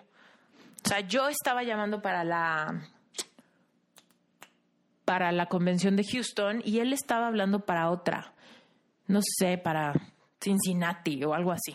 Pero bueno, el punto es que ahí lo conocí porque todos los días pues yo me paraba, desayunábamos y yo llegaba a mi trabajo literal ocho horas, ¿no? Yo trabajaba ahí, no sé, de nueve de la mañana a cinco de la tarde y después me iba a mis clases, ¿no? De liderazgo, de, de carácter, de Biblia, etcétera. Yo me iba a mis clases y este, y pues ya de repente empecé a hacer amigos. O sea, como a los dos meses empecé a hacer amigos, empecé. Yo la verdad es que sentía que no entendía el sentido del humor de los gringos. Se me hacía demasiado, demasiado teto. O sea, se me hacían tontísimos, se me hacía que sus bromas eran malísimas. Y yo decía, es que, ¿cómo? O sea, ¿cómo voy a hacer amigos aquí? O sea, y me daba muchísimo coraje que yo decía, es que ellos han de creer que yo soy, soy una nata y realmente yo lo que estoy pensando es que su chiste fue malo, pero no logro romper el hielo. Total, evidentemente después de, después de que rompí el hielo me di cuenta que no es cierto, no son tontos, al revés. Encontré amigos increíbles, amigas increíbles ay, que wow, me cambiaron la vida, fueron, fueron mi apoyo padrísimo, crecimos durísimo, platicábamos hasta las tantas de las madrugadas, era increíble, yo dormía en un dormitorio de puras niñas, mi cuarto era con seis personas, teníamos dos literas de tres camas cada una. Y lo que al principio parecía que iba a ser una pesadilla, después se volvió un espacio seguro, padrísimo, donde la pasábamos súper bien, platicábamos muchísimo, cocinábamos, bailábamos, hacíamos de todo. Y pues era bien padre. Total. se me acabó el año y yo, mi relación con Dios había de verdad engrosado muchísimo. O sea, me acuerdo que yo me salía del trabajo y me iba como a un, a un como kiosquito que estaba en medio de un gran campo y ahí me ponía a caminar y a orar en voz alta, casi casi a grito pelado y le decía a Dios así como, gracias por esto, gracias por el otro, esto está padrísimo, ayúdame con esto. Este, o sea, yo oraba con una actitud súper, no sé, una actitud súper fuerte. O sea, ya había cambiado mi perspectiva de que con Dios todo debía ser solemne, calladito, con velitas, en silencito, ¿no? Y ahora se volvió como libre, al aire libre, a grito pelado, caminando, ¿sabes? Y no hincada en un colchoncito, ahí en una capillita, en el sótano, sino rápido, con movimiento, con voz alta, conforme te vayas saliendo, sin preocuparte por lo que dices, ¿no? Simplemente conecta, di la, la verdad. Eso fue lo que empecé a hacer ahí en, en Tinmenia. Y después cuando regresé a México, me topé con una calamidad. Me topé con que la iglesia a la que llevaba pues cuatro años de ir a todo, no solamente los domingos, sino al grupo de jóvenes, a las noches de adoración, a los eventos especiales, a los festivales, a las obras de teatro, no porque era una iglesia súper activa. Cuando regreso, me topo con que pasó una catástrofe y la iglesia se superdividió, pasó algo súper extraño. La gente que llevaba años de ir a la iglesia, digamos que los fundadores, las familias fundadoras de la iglesia, todas se fueron. O sea, se, se craqueleó por completo, incluyendo la familia de mi amiga, se fueron, dejaron la iglesia, se enojaron con los pastores, dejaron todo, aventaron todo y se fueron, incluidos mis papás. Mi mamá se decepcionó cañón, se entró en casi casi una depresión por la decepción de los líderes de esa iglesia, pero al mismo tiempo esa iglesia como que redobló y se volvió muchísimo más grande. Entonces de repente ya hasta se cambiaron de locación, ya ni siquiera era donde, donde estaba la iglesia a la que yo iba, sino se cambiaron así a unos salones del hipódromo porque no cabía la gente. Abrieron un montón de sucursales más y, y de repente como que todo fue diferente. Y yo me acuerdo que fui un par de veces y no, o sea, no me gustó nada y aparte la gente que todavía estaba ahí que me conocía como que me recibió y como que no, no les parecía padre que yo regresara de, de haber pasado un año con los gringos.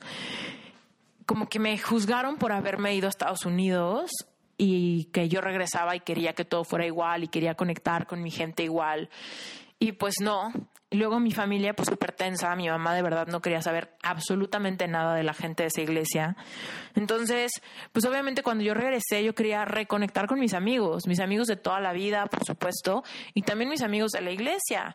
Y más que nada porque yo regresaba con un rush muy lleno de Dios, ¿no? O sea, muy lleno de hablar de lo que pasó allá y todo. Y pues evidentemente la audiencia para platicar de esas cosas, pues eran mis amigos que entendían ese tema, los amigos cristianos. Pero me topé con que inclusive algunos de mis amigos cristianos dejaron de ser cristianos. O sea, literal, mi amiga, la que me invitó a todo esto, mi amiga que me hizo enamorarme de Dios en una clase de Biblia, de repente dejó de creer en Dios. Se traumó, no sé qué pasó, se desilusionó y de repente dejó de creer en Dios. Y eso para mí fue un golpe súper gordo, súper, súper gordo. Y luego regresé, regresé y también había problemas económicos en mi casa, entonces no pude entrar a la universidad a estudiar diseño gráfico. Yo no entendía ni qué onda y evidentemente yo decía, bueno, Dios me va a ayudar, o sea, Dios tiene el control de todo, Dios es omnipresente, Dios sabe exactamente lo que estoy pasando aquí o allá, Dios es omnisciente, sabe todo lo que siento, todo lo que pienso, todo lo que me pasa y todo lo que pasa en la cabeza de todos los demás. Y pues bueno, o sea, algo voy a aprender de esto y ya. Entonces ahí fue cuando me metí, como no pude entrar a la universidad y ya había regresado a México, me metí a trabajar en Starbucks. Yo trabajé en Starbucks tres años. Y este, y en ese tiempo, digamos que yo hice como que una promesa muy interna donde dije, yo, yo me voy a dedicar a crecer mi relación personal con Dios y no voy a ir a ninguna iglesia. O sea, ya, no hay iglesia, ya no puedo ir a esa iglesia, aunque vaya ahí en esa iglesia ya no encuentro lo que antes había. Mis papás aparte se vuelven locos, más que nada mi mamá, de saber que voy a esa iglesia. Y pues mis papás entraron como en un, en un momento de andar buscando iglesias por todos lados, ir a probar iglesias diferentes.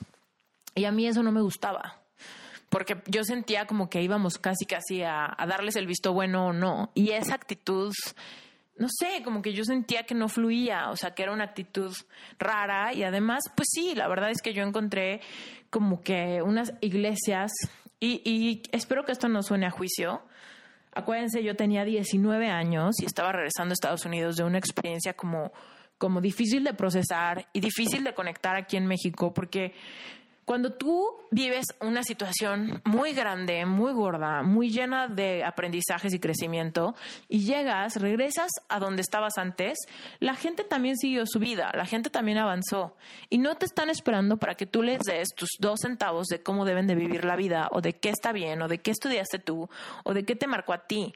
No puedes llegar y pretender que todo el mundo va a recibirte con los brazos abiertos y esperar a que tú les digas, les pases el reporte de todo lo que aprendiste entonces eso me costó muchísimo trabajo, yo me sentía súper extrañando Estados Unidos, yo me moría de ganas de regresarme. Y pues sí, como trabajé en Starbucks, pues empecé a ahorrar dinero. Y todas las veces que me alcanzaba para un boleto de avión, yo me regresaba a visitar a mis amigos. ¿Y qué creen que hice? Pues que fui a visitar a una de mis roomies que seguía ahí. Y ella se llama Chelsea Morales. Y le mando un saludo a Chelsea Morales. Eh, que seguramente no está escuchando esto porque no habla español. Pero Chelsea Morales es una de mis amigas, grandes amigas de ahí, y por Chelsea conocí a mi esposo. En ese viaje que hice para regresar, porque me sentía súper desconectada en México y me moría de ganas de, de regresar a este internado donde tanto me logré conectar con Dios, fue cuando me regresé y ella había hecho nuevos amigos y entre sus nuevos amigos estaba Brent. Y entonces me presentó a Brent y yo me enamoré, ¿no? Dije, wow, este gringo increíble, guapísimo, súper inteligente y aparte súper chistoso. Entonces, bueno, me enamoré de Brent y tal. Pero bueno, esa es otra historia. Pero para que vayan entendiendo cuándo, dónde fue, dónde fue que conocí a Brent y por qué y en qué momento. Entonces imagínense, yo ese viaje o sea, fue tema de ir una semana. Es cuando yo me regreso a México otra vez a pues estar en mi casa, trabajar en Starbucks y todo eso, pues yo estaba enamoradísima de Brent, otra ya más, con más ganas quería regresar a Tinmenia por ver a mi amiga, por conectar allá, por estar con gente que creía lo mismo que yo, con gente que entendía como el tema de las experiencias espirituales que teníamos allá, de orar gritando, o sea, no gritando a grito pelado, me refiero a en voz alta Generalmente cuando la gente ora, como que ora, ora así, calladito. y allá no, allá yo ora, yo, yo aprendí a orar allá igual de fuerte que como estoy hablando ahorita. O sea, como si hubiera alguien aquí enfrente de mí, ¿no? Pero bueno, el punto es que, pues ya pasa, empezaron a pasar años. Y de repente me dieron tres años trabajando en Starbucks hasta que pude renunciar y pude entrar a la universidad. Y les voy a, aquí es donde empieza también un momento como de caída espiritual, porque, bueno, no, no es cierto, no es cierto, no es cierto, me faltó me faltó algo muy importante, que es que después de haber ido esa vez con, con, Chelsea, de cuando conocí a Brent, después de eso yo me certifiqué como líder de misiones. ¿Qué quiere decir? Así como es el, ese cuate que les platiqué, Leandro Vicente Montoya, me ayudó cuando yo tenía 14 años y él tenía como 25, pues yo ya tenía 20 años y pude ser líder a los 20 años y me fui a muchos viajes de misiones como líder en esos primeros cuatro años. Me fui a Italia de misiones, me fui a Panamá, me fui a Nuevo México, me fui a Nuevo Laredo, me fui a Dallas y en todos esos lugares podrás pensar, es que ahí que, pues ahí sí o sea, ahí necesitan viajes de misiones, sí. íbamos a barrios muy pobres, donde hay muchos problemas de drogadicción, hay muchos problemas de niños sin papás, mamás solteras, cosas así. Entonces, este, pues bueno, yo lo que hacía es que realmente enfoqué casi casi mi vida espiritual, mi crecimiento y mi acercamiento con Dios a los viajes de verano, que los viajes de misiones eran, fueron esos cuatro veranos donde yo todo el verano completito me iba de misiones. O sea, hubo un verano que me fui este, un mes a Dallas de misiones y luego un mes a Panamá de misiones, ¿no? El siguiente año un mes a Italia y un mes a Nuevo Laredo. Y el siguiente uno a Dallas y otro a Nuevo México, ¿no? Eh, entonces, pues bueno, como que, como que en mi casa las cosas habían cambiado tanto. Y a pesar de que sí, obviamente creer en Dios era una cosa muy fuerte, la parte de la comunidad era ya muy, muy difícil. El tema de lo que buscaban mis papás en una iglesia era un tema como muy controversial, de mucho juicio y pues la verdad es que eso a mí me agotaba. Y, y me agotaba más que nada porque ellos buscaban algo que yo ya no buscaba. O sea, yo buscaba lo que yo encontré en Estados Unidos que no tiene que ver con Estados Unidos, tiene que ver con lo que aprendí en esa etapa de mi vida, tiene que ver con la forma de pensar, con la forma de creer, con la forma de tener libertad, porque al mismo tiempo que era que fue un año súper espiritual, también fue un año donde yo maduré y me sentí autónoma. O sea, nosotros, o sea, si a mí se me antojaba ir a McDonald's por una hamburguesa a las 3 de la mañana porque abrían 24 horas, yo en ese momento podía agarrar y con una amiga irnos a McDonald's a comprar una hamburguesa, ¿sabes? O sea, lo que voy es que teníamos la libertad de improvisar, la libertad de saber que podíamos ser responsables, pero al mismo tiempo vivir nuestra vida.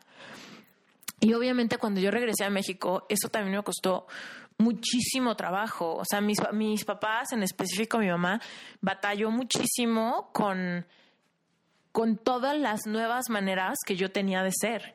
O sea, me acuerdo que yo de repente llegaba en la noche y les decía, oye, vamos al cine, ¿no? Es sábado a las 11 de la noche, vámonos al cine. Y mi mamá decía, ¿cómo? O sea, son las 11 de la noche, yo ya quiero mi pijama. Y yo decía, es sábado, o sea, ¿qué importa? ¿No? Vida solo hay una, ¿qué importa? Mañana es domingo, nos podemos levantar tarde, eh, vamos al cine, va a estar padre, hay que salir de lo cotidiano, hay que hacer algo distinto. Y pues para mis papás eso era rarísimo, era como de cómo, esta niña no tiene llenadero, esta niña solo quiere estar en la calle, eso se fue a aprender a Estados Unidos, es, eso le enseñaron los cristianos. Y era como, pues no, realmente esto no lo aprendí de los cristianos. Esto es algo que a mí me gusta hacer. La libertad de poder improvisar la desarrollé allá de una manera muy individual. O sea, a mí no me dijeron allá, oye, puedes ir a McDonald's a las 3 de la mañana, puedes ir al cine a las 11 de la noche, puedes hacer esto y aquello. O sea, nunca me dijeron eso. Simplemente era algo que se veía, que se palpaba, esa libertad de saber que, a ver, tú eres una persona que genuinamente busca a Dios. Y buscar a Dios no tiene nada que ver con dormirte temprano. Buscar a Dios no tiene nada que ver con pasarte mucho tiempo en tu casa. Buscar a Dios no tiene nada que ver con no poder ir al cine en la noche porque ya mejor duérmete. Pero nadie me lo explicó, simplemente fue algo que yo sentí, noté, palpé, viví. Y lo empecé a usar, lo empecé a ejercitar. Y cuando yo regresé a México, pues regresé a, no, pide permiso, todo tranquilo, tranquilízate, eres cristiana, eso no es de niña bien, eso no es de una niña de su casa, eso no es de una niña educada, ¿no? Y entonces, evidentemente, pues yo me empecé un poquito a frustrar mucho porque yo no encontraba, no encontraba cómo encajar todo mi aprendizaje, toda esa cercanía, toda esa intensidad espiritual, pero además esa autonomía personal, no sabía cómo comunicársela a mi familia. Y yo veía que, o sea, como que mi familia estaba preocupada por cosas que a mí no me preocupaban, como a qué iglesia ir. Yo decía, ok, si no hay iglesia, no vamos a ninguna iglesia, ¿no? O sea, cada quien su relación con Dios, cada quien en su cuarto, en su tiempo, en su intimidad ya, ¿no? Pero evidentemente, pues eso no lo podía yo comunicar bien y me causó muchísimos problemas hasta que como que me cerré, me cerré, me cerré muchísimo. Y esto pasó por años, ¿ok? Pasó por años, todo mientras, mientras me volví misionera, líder de misiones. Realmente lo que sucedió es que yo decidí casi casi que mi tiempo de compartir mis creencias en comunidad estaba restringido solamente al verano. Y que todo el demás tiempo, cuando yo estuviera en mi casa, no, me, no iba yo a pelearme por religión. Y aquí es algo muy importante que quiero contarles, porque aquí fue donde yo hice un contrato muy fuerte espiritualmente conmigo misma de nunca, nunca, así, y me lo prometí en momentos de muchísima catarsis, donde yo me dije, es que nunca te pelees por religión, nunca discutas tus creencias, nunca discutas lo que más te importa, nunca discutas tu vulnerabilidad, tu relación con Dios, con nadie. Es tuya, es tuya, es íntima. No se la compartas ya a nadie, ni a tu mamá, ni a tus amigos, ni a esta gente que no has visto en mucho tiempo. No lo hagas. Y eso es lo que estoy rompiendo este año. Y eso es por lo que tal vez no había compartido este episodio. Y por eso al inicio de este episodio les dije, ¿por qué comparto este episodio ahorita? Porque estoy lista porque estoy lista, porque es evidente que he mantenido oculta, o sea, como oculto y no, porque lo he compartido como muy por encimita, pero nunca me había dado la oportunidad de realmente contar mi historia, esta, esta montaña rusa de espiritualidad que yo he tenido. Y bueno, seguimos. El punto es que después de eso logré por fin entrar a la universidad. Yo entré a la universidad, híjole, creo que tenía 23 años cuando entré a la universidad. Y obviamente iba tarde. Y esto, los que han escuchado la historia de mi primer emprendimiento Rocket, pues entienden que yo entré a la universidad tarde, había gente de literal 19 años y yo tenía 23. Yo cuando tenía 23 años y entré a primer semestre, o sea, mis mejores amigos de toda la vida se estaban graduando de la carrera. Entonces yo tenía esta sensación como de que iba tarde. Tenía una sensación como de que, pues de que me estaban pisando los callos y que me urgía generar dinero. Y seguramente también los que han hecho el curso de Money Mindset saben esto, o sea que, porque he platicado la historia ahí de cómo yo entré con una necesidad de conectar rápido, o sea, de conectar los puntos rápido, generar dinero, porque sentía que en la vida me estaba como quedando atrás, me estaba como atrasando. Y pues entré a la universidad y evidentemente con la universidad pues ya no pude seguir yendo a viajes de misiones, como que se me complicaba bastante. Eh, y más que nada por generar el dinero, porque como dejé de trabajar en Starbucks, pues ya, o sea, ya no tenía dinero, ya más bien mis papás me ayudaban pagándome la colegiatura y ese tipo de cosas.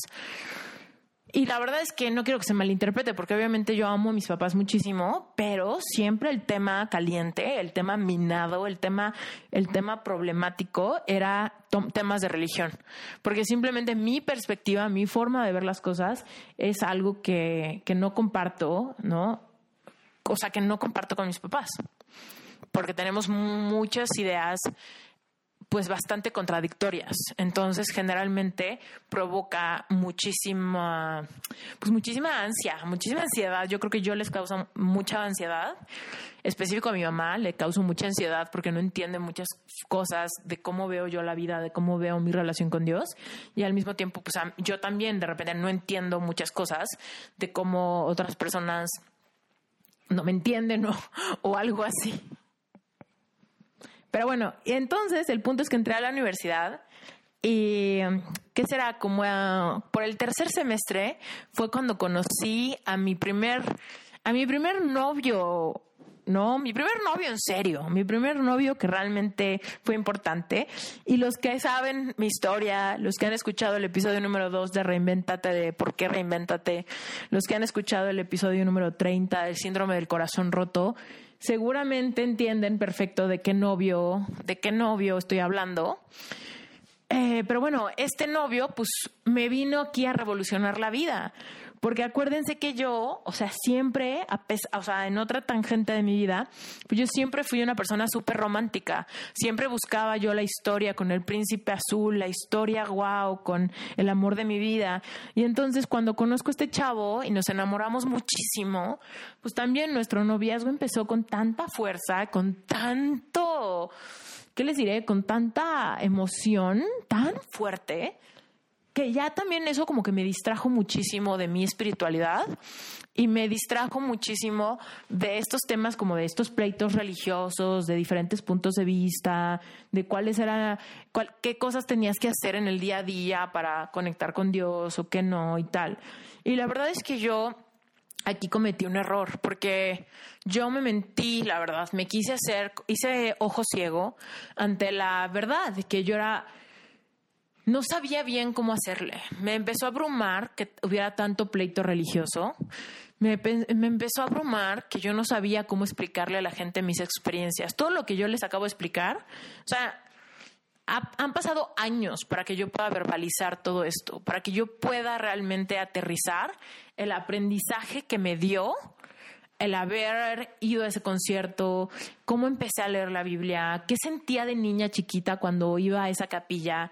O sea, todas esas cosas estaban como, como empolvadas debajo de, debajo de un tapete, ¿sabes? No las había podido realmente unir así en una cadenita de diferentes eventos, de diferentes situaciones que me marcaron y cómo me marcaron y cómo las procesé y por qué me separaba, por qué, por qué estos conflictos me hacían separarme y me hacían como tratar de distraerme. Y la verdad es esa, que para mí mi relación con Dios, lo que encontré en Estados Unidos, en ese internado, lo que encontré en mi primer viaje de misiones, lo que encontré en esos momentos yo solita mientras, mientras subrayaba mi Biblia, eso que me hizo sentir ese versículo de todo lo puedo en Cristo que me fortalece, etcétera, son cosas que me llenaron de una manera muy, muy íntima y muy profunda y que no necesariamente sabía yo cómo expresarle a los demás. O sea, no sabía cómo explicar qué sentía y ni por qué. Es casi, casi como explicar cómo se siente estar enamorado y por qué te enamoras de alguien y por qué no te enamoras de alguien más. O sea, de repente son cosas que casi, casi, pues solamente se sienten, se sienten y te da certeza de que sí o certeza de que no. Y entonces yo así me sentía y, sentía que nadie me entendía, la verdad. O sea, pasé por unos años donde sentí que nadie jamás me iba a entender, donde sentí que esto era algo que yo iba a tener que guardar para mí y que iba a ser algo que iba a estar en, en mis secretos, ¿sabes? Que iba a ser algo, mi relación personal con Dios la iba yo a manejar en la intimidad, en mi cuarto, eh, cuando nadie me viera, cuando nadie me escuchara, cuando nadie me juzgara y cuando nadie opinara y me dijera si está bien lo que siento o si está mal lo que siento. Y pues obviamente eso me hizo un poco, pues alejarme, la verdad. O sea, yo pensaba que, que yo iba a tener la fortaleza de no alejarme de Dios. Yo pensaba que yo solita iba a poder hacer las cosas y que cuando me fuera de misiones iba a ser mi tiempo para convivir y que todo eso iba a suceder. Pero la verdad es que no, no tuve esa fuerza, no tenía un sistema de apoyo y, y como me sentía bastante juzgada, preocupada, traumada, eh, y me sentía también con esta inhabilidad de defenderme o de defender mi punto. Y no encontraba a nadie que pensara lo mismo que yo, más que mis amigos de Teen. Ah, que también mis amigos de Teen pues entendían una parte, pero la otra parte de la las familias mexicanas pues no las entendían. Y mis amigos cristianos, pues por ahí de los 23 años y tal, se empezaron a ir a vivir solos o o de plano se casaron. Entonces, pues imagínense, yo decía como, yo aquí traumada porque vivo con mis papás y porque no me entienden y porque me siento toda traumada. Y obviamente mis amigos gringos decían, ¿cómo? O sea, yo desde los 18 años vivo solo y pues mis papás no, no deciden o no deciden o no o no tienen nada que ver con lo que yo creo. O sea, y no podían entender por qué yo me sentía como tan arrinconada en, en un tema espiritual, por qué me sentía arrinconada. Pero bueno, entonces el punto es que pues no tenía como con quién hablar y también tenía la presión de que necesitaba estudiar la carrera y que necesitaba conseguir dinero y que también necesitaba apurarme con el tema de mi carrera, ¿no? Entonces, pues como que me dediqué cañón a la universidad, me dediqué cañón a, sacar mi carrera, me volví súper ñoña porque tenía beca del 50% y era un trato que tenía con mis papás también. O sea, les digo que con mis papás yo siempre tenía una relación increíble, siempre y cuando no se trate de hablar de mis creencias. Entonces, pues en cuanto a la universidad, yo tenía esta responsabilidad con ellos de sacar súper buenas calificaciones porque me metí a una universidad súper cara y entonces pues tenía beca del 50%, pero pues si yo no sacaba las calificaciones que necesitaba sacar, pues evidentemente podía perder mi beca. Y era muy importante para mí que eso no sucediera. Y cuando llegó este novio a mi vida y me enamoré como loca, pues obviamente, o sea, ahí me fui a refugiar. Ahí refugié pues todo lo que en mi vida se sentía incómodo de qué hago, dónde quedó mi personalidad, dónde quedó mi, mi espiritualidad, dónde quedó mi cachucha de misionera, dónde quedó mi cachucha de líder, dónde quedó este nicho donde siento que fluyo, pues no sé dónde había quedado. Entonces me puse la gorra de estoy enamorada, tengo el amor de mi vida, encontré al hombre de mis sueños, y eso me hacía tan feliz que evidentemente descuidé muchísimo mi relación con Dios. Bueno, y entonces aquí creo que puedo darles una adelantada, que obviamente cuando empezó mi relación, pues yo me enamoré muchísimo, todo estaba padrísimo, estaba pues yo tratando como de siempre manejar un balance, la universidad, mi familia, mi novio y pues como mi espiritualidad interna, la verdad la empecé a a descuidar. No me quise dar mucho cuenta de esto, esto solamente se los digo porque después en retrospectiva lo vi, pero en ese momento pues no era muy evidente porque evidentemente si yo me hubiera dado cuenta quizá lo hubiera evitado. Pero fue tan paulatino y fue tan sin querer y sin sin saber qué hacer, básicamente, como que no sabía cómo balancear mi vida me empecé como a alejar, empecé a dejar de hacer todas aquellas cosas que me hacían sentir conectada con Dios. Empecé a dejar de orar, empecé a dejar de leer la Biblia, empecé como que pues a enfocarme en mis calificaciones y a pues a mis amigas y todo aquello. Empecé un poco a tratar de evadir estos, estas pláticas religiosas, eh, empecé a evadir estos pleitos y empecé, pues ahora sí que a dejar de compartirle a la gente mis creencias. Me hice la idea de que eso iba a ser algo para mí y solamente para mí. Y ni siquiera con mi novio, con quien estaba súper enamorada, pues me sentía con la libertad de platicarle de esto.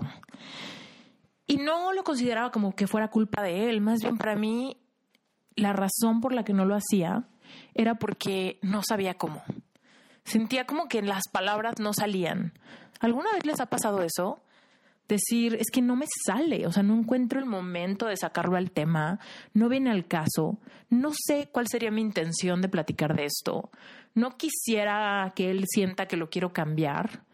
Él y su familia eran católicos, eh, y yo pues estaba mucho en conflicto, ¿no? De pensar, ¿qué onda? Pues todo este tema como de rezarle a un santo o a un papelito o, a, o así, pues la verdad es que para mí era como algo muy insípido. Y espero de verdad que si me estás escuchando no sientas que es un juicio, te estoy contando mi historia nada más pero pues para mí me parecía muy insípido, ¿sabes? Después de haber experimentado momentos catárticos, de sentirme cerca de Dios, de sentir esta presencia, de sentir que quiero gritar de amor, que quiero cantar, que quiero ah, explotar con esta espiritualidad y con esta conexión, de sentirme parte de su historia, parte de un propósito pues después como que regresarme a así hablar en bajito, a ir a, a ir a misa o algo así, pues para mí parecía una flojera tremenda, ¿no? Esa flojera que, que sentía en mi infancia mi familia por ir a misa. y era como, bueno, o pleitos, discusiones, debates, juicios, o flojera, calladito, chiquito, poquito. Y yo sentía que ahora sí que era yo la única persona que iba a entenderme jamás. Y pues obviamente con mi novio también, con el paso del tiempo, de no haberle compartido estas cosas abiertamente, pues después él ni siquiera entendí, o sea, él nunca entendió, imagínense, cinco años, una relación que me impactó durísimo la vida, una relación que me llevó, cuando se terminó, me llevó a sentirme súper deprimida y a cuestionarme todas mis decisiones de la vida. y nunca le platiqué, o sea, nunca me sentí segura para platicarle, por ejemplo, mis experiencias espirituales en, en ese año, en ese internado. O sea, él como que sabía que me había ido, pero yo sentía cañón como esta, este límite, ¿sabes? De no me platiques de esas cosas porque yo soy católico y mi familia es católica y cuando nos casemos nos tenemos que casar por la iglesia católica, así que ni me platiques de tus cosas raras. Evidentemente esto que les digo era algo que no se verbalizaba, pero era el sentimiento, era el sentimiento, era lo que había. Era como esta sensación de, Esther, no tienes, no tienes un círculo que crea lo mismo que tú, por supuesto, no vas a conseguir un novio que crea lo mismo que tú. No existen. Eh, vas a estar bien si puedes tú tener tu espacio para practicar tu espiritualidad sola. Solamente búscate a alguien con quien no te pelees por religión. Esa era mi mentalidad. O sea, completamente conformada, simplemente, si no hay pleito, ya es ganancia qué duro, la verdad. O sea, esto no lo había, no se lo había dicho a nadie y lo estoy sacando en este momento de mis 35 años porque como que ya me cayó el 20, o sea, como que ya entendí bien por qué he manejado como muy por debajito de la mesa, muy a personas contadas, les cuento realmente qué pienso de mi relación con Dios, qué pienso de todo esto, porque he tenido como este miedo de encontrarme inmersa a pleitos religiosos. A pleitos que, no, yo no estoy de acuerdo, no, yo soy católico, yo soy cristiano, yo soy maometano, yo soy budista, yo soy, y tú estás mal, y yo estoy mal, y quién está bien. O sea, ese tipo de cosas me generan muchísimo repele. O sea, pienso que creer en algo es igualito a enamorarte de alguien. O sea, no tienes que andarle justificando a la gente lo que crees, lo que sientes. No tienes que andar justificando tus experiencias de vida. Todos tenemos diferentes experiencias de vida que nos llevan a diferentes cuestionamientos y aprendizajes. Y nuestra historia es súper válida. Y lo que vivimos y lo que vimos y el paradigma que se crea en nuestra infancia, que refleja las creencias de nuestra familia, todas esas creencias heredadas, son válidas. O sea, no quise que estén bien o que estén mal, simplemente son. ¿No? Y he aprendido en este año, en este año de vida, en mis 34 años, pasaron muchísimas cosas muy fuertes que me han hecho, ahora sí que encararme con esto que he tratado de evadir. He tratado de evadir hablar de espiritualidad por miedo a que si externo mis pensamientos, me meta yo en encrucijadas donde la gente me cuestione y tenga yo que defender, que defender mi postura. O sea, creo que la postura no se debe de defender. Yo no tengo por qué defender que estoy enamorada de mi esposo. Es por lo mismo que no tengo que defender mis creencias. Lo que pasa es que como yo hice varios contratos, contratos y me refiero a esas promesas que hice en momentos catárticos de decir, el día que me independice no vuelvo a pelearme por religión. En mi casa no va a haber pláticas ni debates de religión esas cosas, esas promesas yo las hice con tanta intencionalidad, con tanto sentimiento, con tanta emoción, que evidentemente se me creó una creencia, o sea, una creencia de decir, esto no está bien, o sea, pelear por religión está mal y yo no voy a ser parte de eso y no voy a permitir que nadie me cuestione, que nadie me ataque, que nadie me haga sentir que estoy mal que, o que estoy bien o nada. Entonces, pues evidentemente eso vino a repercutir en mí, ahora que estoy levantando la mano y tomando mi lugar en este mundo y diciendo, ¿sabes qué? Esto es lo que a mí me sirve, esto es lo que yo veo, esto es lo que yo entiendo, quiero compartir mi espiritualidad, quiero, quiero compartir con autenticidad. Y si no puedo compartir lo que creo, entonces realmente no estoy siendo auténtica. Eso es algo que aprendí este año. Y que ahora que cumplo años, pues quiero que sea el parteaguas del cambio ¿no? Del cambio y lo que quiero que se palpe ah, en mi coaching, lo que quiero que se palpe en mis cursos, eh, en mis herramientas para, para el autoconocimiento. Es lo que quiero que se palpe en este podcast. ¿no? Esta libertad de expresarnos, esta libertad de conectar, de decir lo que pensamos, lo que estudiamos, lo que aprendemos, los veintes que nos caen, sin tener miedo de el deber ser, o lo que la gente espera de mí, o lo que es socialmente correcto, ¿no? Porque cada quien tiene diferentes socialmente incorrectos por medio de el paradigma que tienen, de lo estricto o no que fue su escuela, su crecimiento, su educación, su familia, al, al respecto de cualquier idea. No necesariamente solamente religión, pero también en cuanto al dinero, en cuanto a la profesión, en cuanto, en cuanto al machismo, en cuanto al feminismo, en cuanto a el ejercicio, en cuanto a la comida, en cuanto a todo. Tenemos unos paradigmas tan locos y tan estructurados que de repente tenemos que crecer casi casi con camisa de fuerza. Y así me sentía yo, así me sentía yo. En todo ese tiempo sentía que mi espiritualidad le habían puesto una camisa de fuerza. O sea, toda esa libertad que yo sentía cuando en Menia me salía a, a, orar casi casi a grito pelado de lo que me diera la gana, de lo que estuviera sintiendo, a flor de piel, realmente diciendo todo aquello que me dolía, que me preocupaba, que me estresaba, que me emocionaba. De repente, conforme el tiempo, yo no sé si fue la gente o fui yo o quién fue, pero se me, me puse una camisa de fuerza. Y peleé de repente, peleaba, peleaba y me sangoloteaba.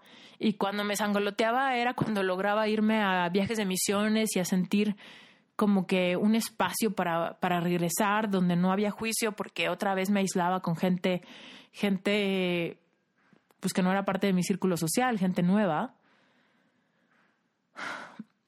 Pero cuando regresaba era otra vez la camisa de fuerza y después de no tener realmente con nadie a quien platicarle mis cosas, incluido mi pareja, pues fue que así como que me acomodé, o sea, mi vida espiritual con esa camisa de fuerza de repente como que se acomodó y se recargó en una pared y se, y se tranquilizó ahí.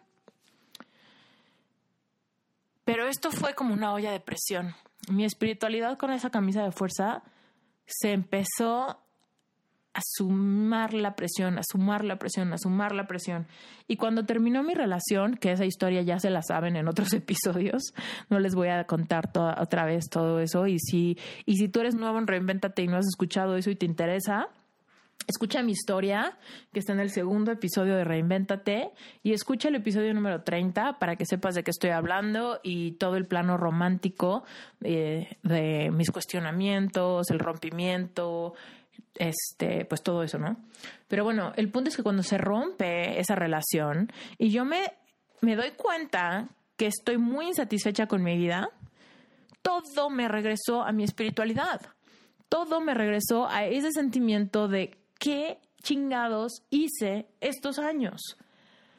¿Qué pasó? O sea, de verdad, ¿dónde se quedó ese Esther emocionada, que cantaba, que adoraba, que levantaba las manos, que se sentía así, que agarraba la Biblia y la llenaba de colores y de post-its. ¿Dónde quedó ese Esther que se salía al campo a caminar? ¿Dónde quedó ese Esther que se iba de viaje de misiones a otros lugares llevando adolescentes? ¿Dónde quedó ese Esther que se acordaba de cuando ella tenía 14 años? ¿Dónde quedó ese Esther que por primera vez en la vida escuchó un versículo de la Biblia? ¿Y dónde quedó ese Esther que aún en misa se, se iba a buscar a Dios a la capilla de abajo. O sea, no sabía. De repente me encontré a los 29 años, frustrada, después de como unos cinco años de haberme alejado de mis prácticas que me acercaban con Dios, sintiendo que había perdido el amor de mi vida, que no tenía dinero, que me había, em, me había graduado de la carrera, había puesto un primer emprendimiento, ya no tenía ganas de hacerlo, no sabía si estaba cumpliendo el propósito de mi vida o no. Mi relación con mis papás estaba bien, la verdad, porque me ayudaron muchísimo en ese rompimiento, pero a la vez no me sentía con la libertad de hablar de ningún tema, ningún cuestionamiento religioso con ellos. Entonces, como que esa parte la seguía guardando, la seguía guardando. Y ustedes saben, los que han escuchado, que uno de esos días que yo moría de ansiedad, moría de verdad de insomnio, de decir es que no puedo dormir porque tengo una opresión en el corazón, me palpita el corazón a toda velocidad. No puedo estar en paz conmigo misma, no me caigo bien, no me gusta estar sola porque no me caigo bien. esa depresión ocasionada porque ninguna área de mi vida me permitía ahora sí que tomar un respiro de aire fresco. En todas las áreas me sentía ahogada. Fue ahí cuando me di cuenta, es que me separé de Dios. Es que yo dije tantas veces que yo iba a procurar mi relación personal con Dios, que yo iba a ocuparme de mantenerme junta con Él individualmente y no lo hice. Y no lo hice y bajé la guardia y me alejé. ¿Qué pasó ahí? Me sentía tan lejos de Dios, tan lejos de todo aquello que siempre me hizo sentir viva, ¿no? Y no sabía cómo volver, no sabía cómo volver. Y fue a través del libro, el libro que me cambió la vida, El Poder de la Alabanza, un libro cristiano que me recomendó Soraya, Soraya Untiveros, gracias, porque Soraya Untiveros fue la persona que organizó el viaje a ese evento cristiano cuando yo tenía 15 años. Y también fue la misma persona que cuando tenía casi 30 años me, me recomendó ese libro, El Poder de la Alabanza. Y una noche de mucha ansiedad fue cuando me paré y literal pude dar gracias, pude dar gratitud por todo aquello terrible que me estaba pasando. O sea, di gracias por todo lo que me incomodaba. Gracias porque el amor de mi vida me había dejado. Gracias porque no tenía dinero. Gracias por la carrera que estudié, aunque no me está funcionando el negocio. Gracias porque estoy a punto de cumplir 30 años y no tengo forma de independizarme porque no tengo un clavo, ¿no? O sea, gracias por todas aquellas dificultades, creyendo fielmente que quien confía en Dios, todo obra para bien. Otro versículo de la Biblia que me ha impactado, ¿no? Pensar que si tú estás dispuesto, aún esa pesadilla, aún ese trago amargo, se puede volver una bendición. Y la verdad es que todo ese parteaguas, les digo que fue como que yo tenía una camisa de fuerza espiritual y de repente como que me la sacudí ese día parándome a las 3 de la mañana a orar otra vez en voz alta alrededor de mi cama esta vez pero a dar todas estas gracias de una manera catártica, lloraba yo, lloraba como loca, porque estaba desesperada, quería simplemente poder respirar y poder dormirme y poder salir del hoyo. Y ya, o sea, la verdad es que es lo que les he contado, que al día siguiente fue como el primer milagro, ¿no? Que yo al día siguiente me levanté y mi vida era idéntica, mi situación era idéntica, pero la ansiedad se fue. La ansiedad se fue y pude respirar y me pude sentir bien y pude darme cuenta de que todo podía ser distinto. Darme cuenta de que a pesar de que mi situación era igual de complicada, quizá podría volverme a conectar con Dios. Quizá Él todavía estaba cercano y todavía me iba a acompañar. Quizá podía reconectar con él y regresar a ese primer amor, ¿no? Ese primer amor que tuve cuando tenía 14 años y me ilusionaba muchísimo tener mi propia Biblia, mi canal directo de comunicación con Dios. Y así fue como empezó mi trayectoria del autoconocimiento, así fue como empecé a leer todos los libros de autoayuda que llegaban a mi vida, un montón de libros cristianos que, güey, o sea, son libros increíbles que, que pueden hacer que tu corazón empiece a palpitar a una velocidad increíble, libros que he subrayado con triple pluma, casi casi todo el libro, porque todo me parece que me está hablando a mí, todo parece que fue escrito con mi, con mi historia en mente y de repente, pues hubo algo, ¿no? Que despertó en mí esa necesidad, ¿no? Como cuando regresé de Tinmenia a México, de improvisar, de salir, de hacer cosas, sin importar el horario, sin importar el momento, sin importar si era martes o sábado me regresó a mí estas ganas de volver a ser yo, de, de volver a enamorarme, de, de, volver a activar mi negocio. Y ahí fue cuando Rocket empezó como otra vez a, a reactivarse después de haber estado casi, casi eh, entre los muertos de todo el tiempo que, que medio lo abandoné mientras recuperaba mi centro. Pero entonces ahí fue donde empezó todo, ¿no? Y justamente cuando cumplí 30 años, pues les digo la verdad, me fui de antro a festejar mi cumpleaños con mis amigos de toda la vida y me la pasé increíble. Bailé como loca, festejé y con mis amigos y bailaba y me saqué mil fotos y me acuerdo de ese día como si hubiera sido ayer. Y ya son cinco años de ese día, les digo que estoy cumpliendo 35 años hoy. Y güey, no manches, o sea, mi mamá se enojó horrible conmigo ya sé que si tú no eres mexicano, ya sé que si eres de otro país, no entiendes cómo a los 30 años una familia pueda estarse preocupando por la niñota de 30 años. Pero la verdad es que hay algunas familias que son así. Hay algunas familias que son así que no importa si tienes 30 o 40 años. Tu mamá mexicana va a seguirse preocupando porque salgas y porque llegues tarde a tu casa. Entonces, pues ese es el caso de mi historia. Y evidentemente a mí me frustraba mucho porque yo decía, Te, estoy cumpliendo 30 años, por Dios, ¿no? Pero al mismo tiempo, pues, a ver quién, no sé quién voluntario le explica a mi mamá eso. Entonces, evidentemente mi mamá, pues, no me lo festejó, se enojó muchísimo y ahí fue cuando me corrieron de mi casa. Porque mi mamá se superinfartó, le pareció una falta de respeto de mi parte, pero aquí está como mi historia, ¿saben? O sea, aquí está mi lado de la moneda, que es como, estaba tan contenta después de haberme aventado casi un año de haber estado tan triste. Estaba tratando de reconstruir mi personalidad, estaba tratando de reconstruir todo aquello que había perdido en esta relación y no porque sea culpa de él, o sea, no, era, no es que esto sea culpa de él, para nada, pobre hombre, yo creo que si escucha mis podcasts, pensaría que me traumó, pero no es eso.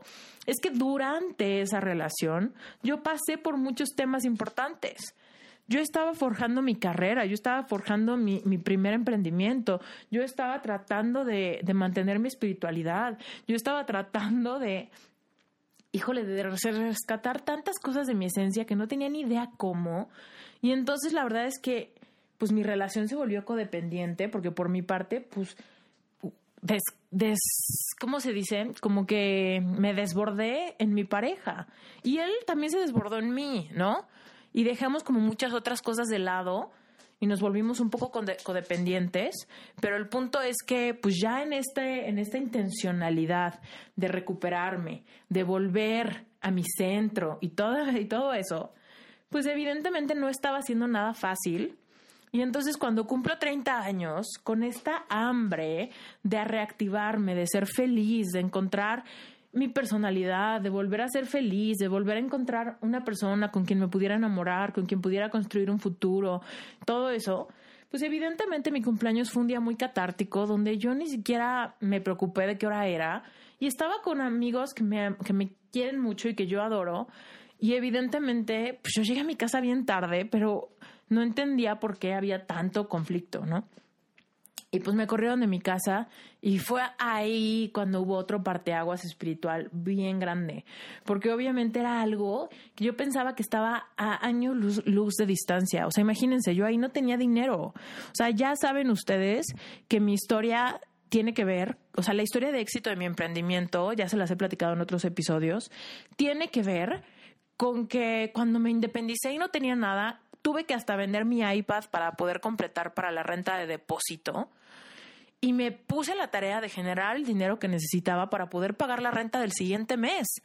Y en dos meses pude lograr lo que en tres años no logré con mi negocio.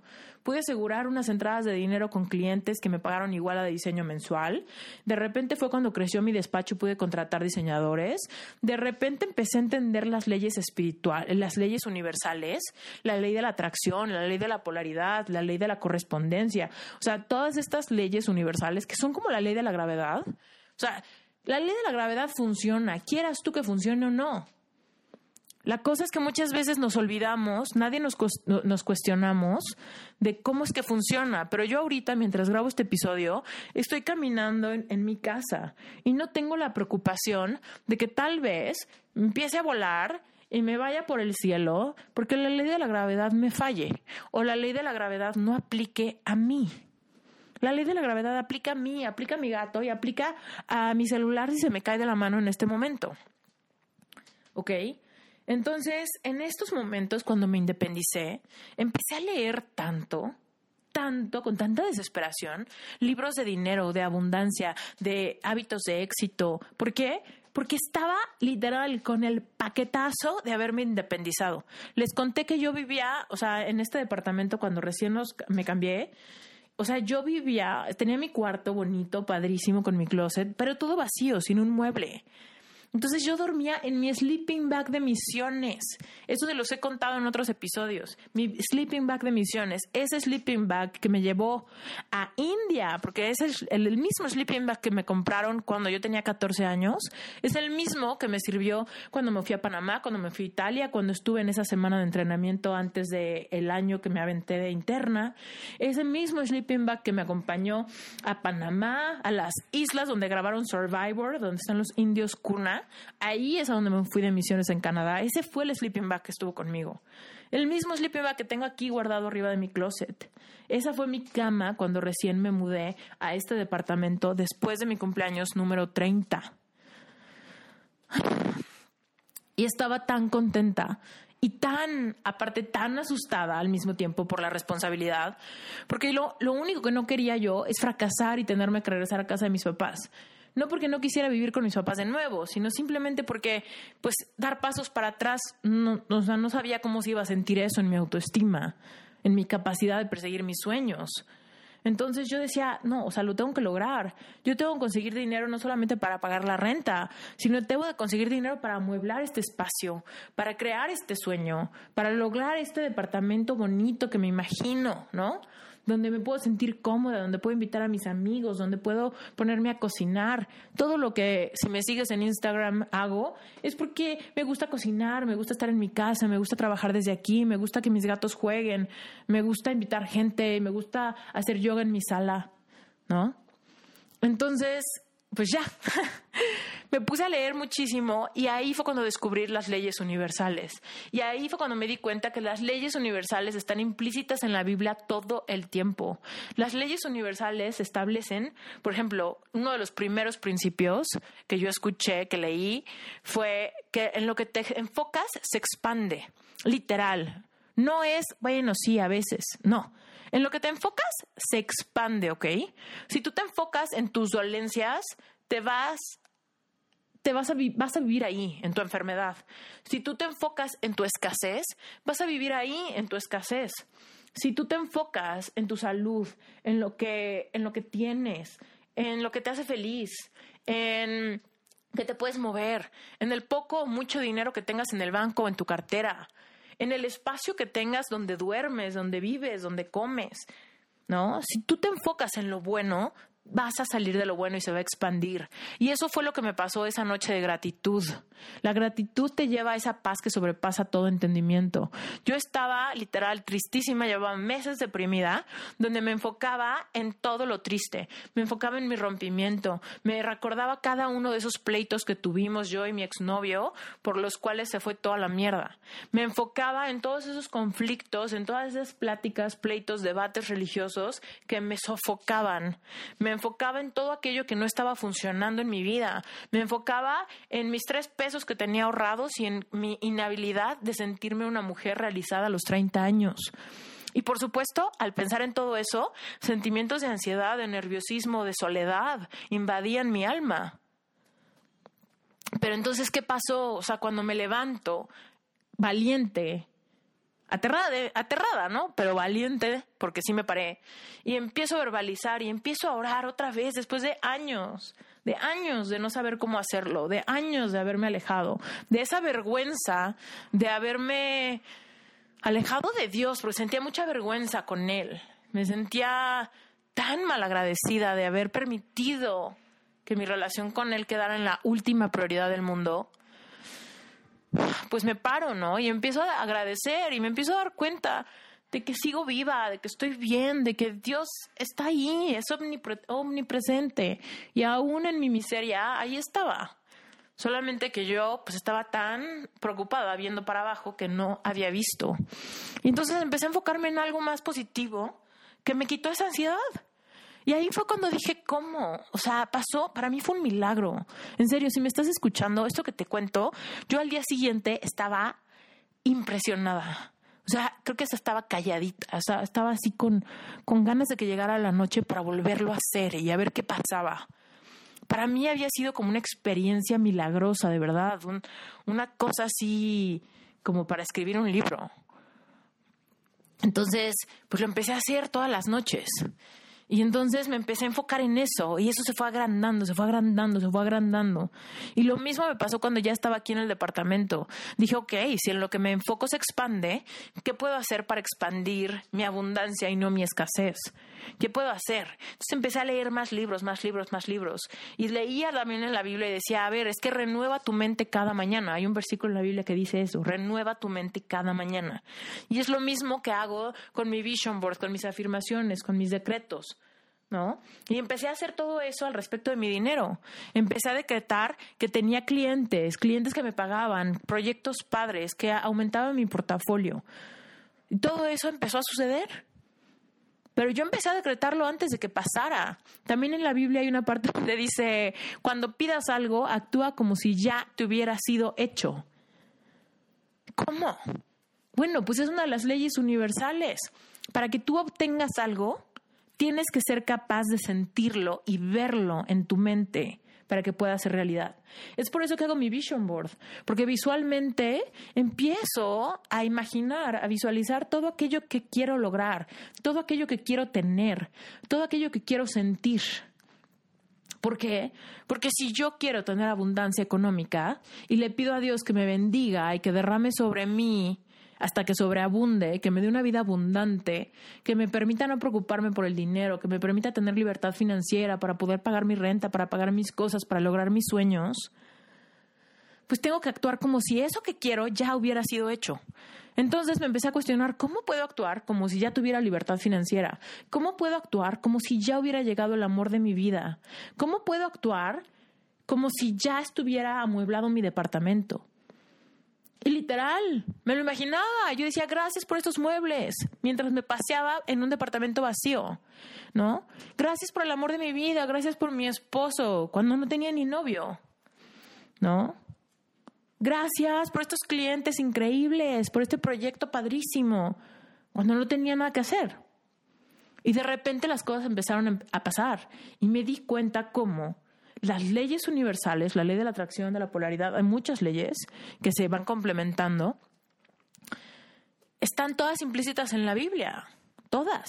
Pero ahí empecé a ver, ahí fue el siguiente parteaguas, porque empecé a ver como mi espiritualidad y cosas que había aprendido desde los 14 años se estaban viendo desde de una manera mucho más literal, literal. O sea, de decir, si tú haces esto, si tú pides algo, ten la fe necesaria de que te será hecho actuando como si ya lo tuvieras.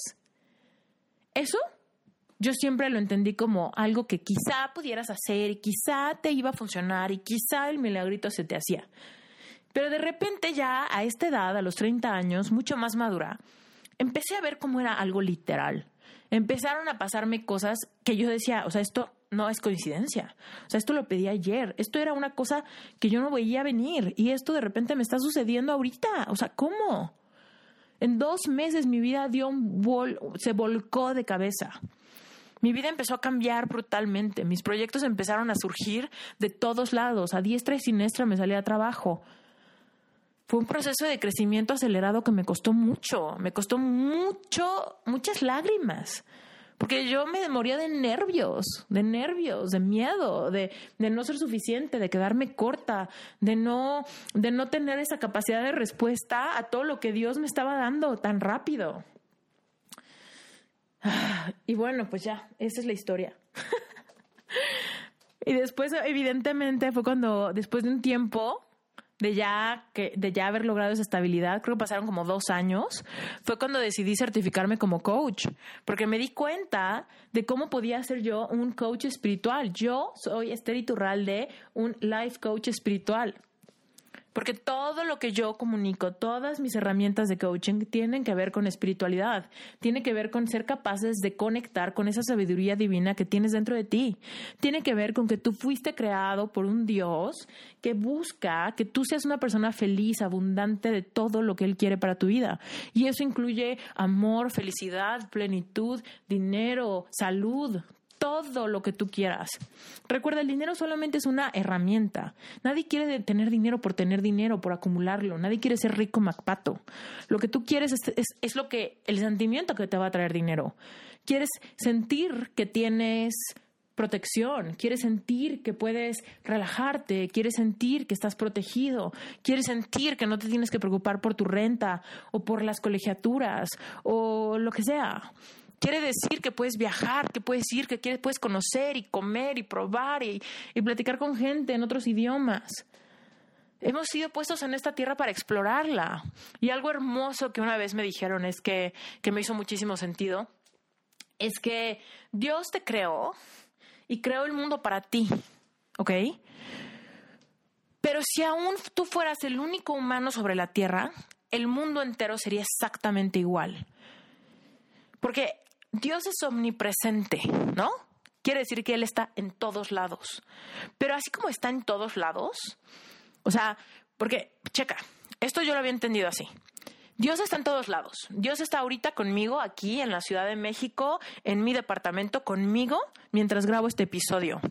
Pero al mismo tiempo, ahorita Dios está en Islandia allá en la Laguna Azul. Y al mismo tiempo Dios está en los fiordos suizos. Y al mismo tiempo Dios está ahorita en el centro, en pleno tráfico.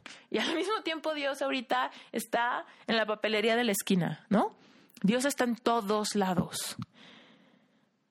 Pero te reto a que esta misma frase la entiendas distinta. Dios es omnipresente con las personas. ¿Tú has sentido cuando alguien está presente contigo? ¿Tú has sentido cuando alguien te está poniendo toda la atención, te ve a los ojos, te escucha y sientes esa presencia de alguien contigo, tu pareja, cuando está enamorada de ti y te ve a los ojos? Cuando alguien está explicándote algo y está tratando como de que de usar diferentes palabras para, hacerte entender algún tema? ¿Tú alguna vez te has muerto de la risa con un amigo que está contigo y tiene el mismo sentido del humor y casi casi con una mirada ya saben a qué se refieren? Eso es estar presente con alguien, ¿no? Es lo opuesto cuando estás con alguien, está en su celular y dices, puta, estás aquí pero no me estás escuchando, ¿no? Te acabo de decir esto pero no, no, ni entendiste qué dije, ¿no?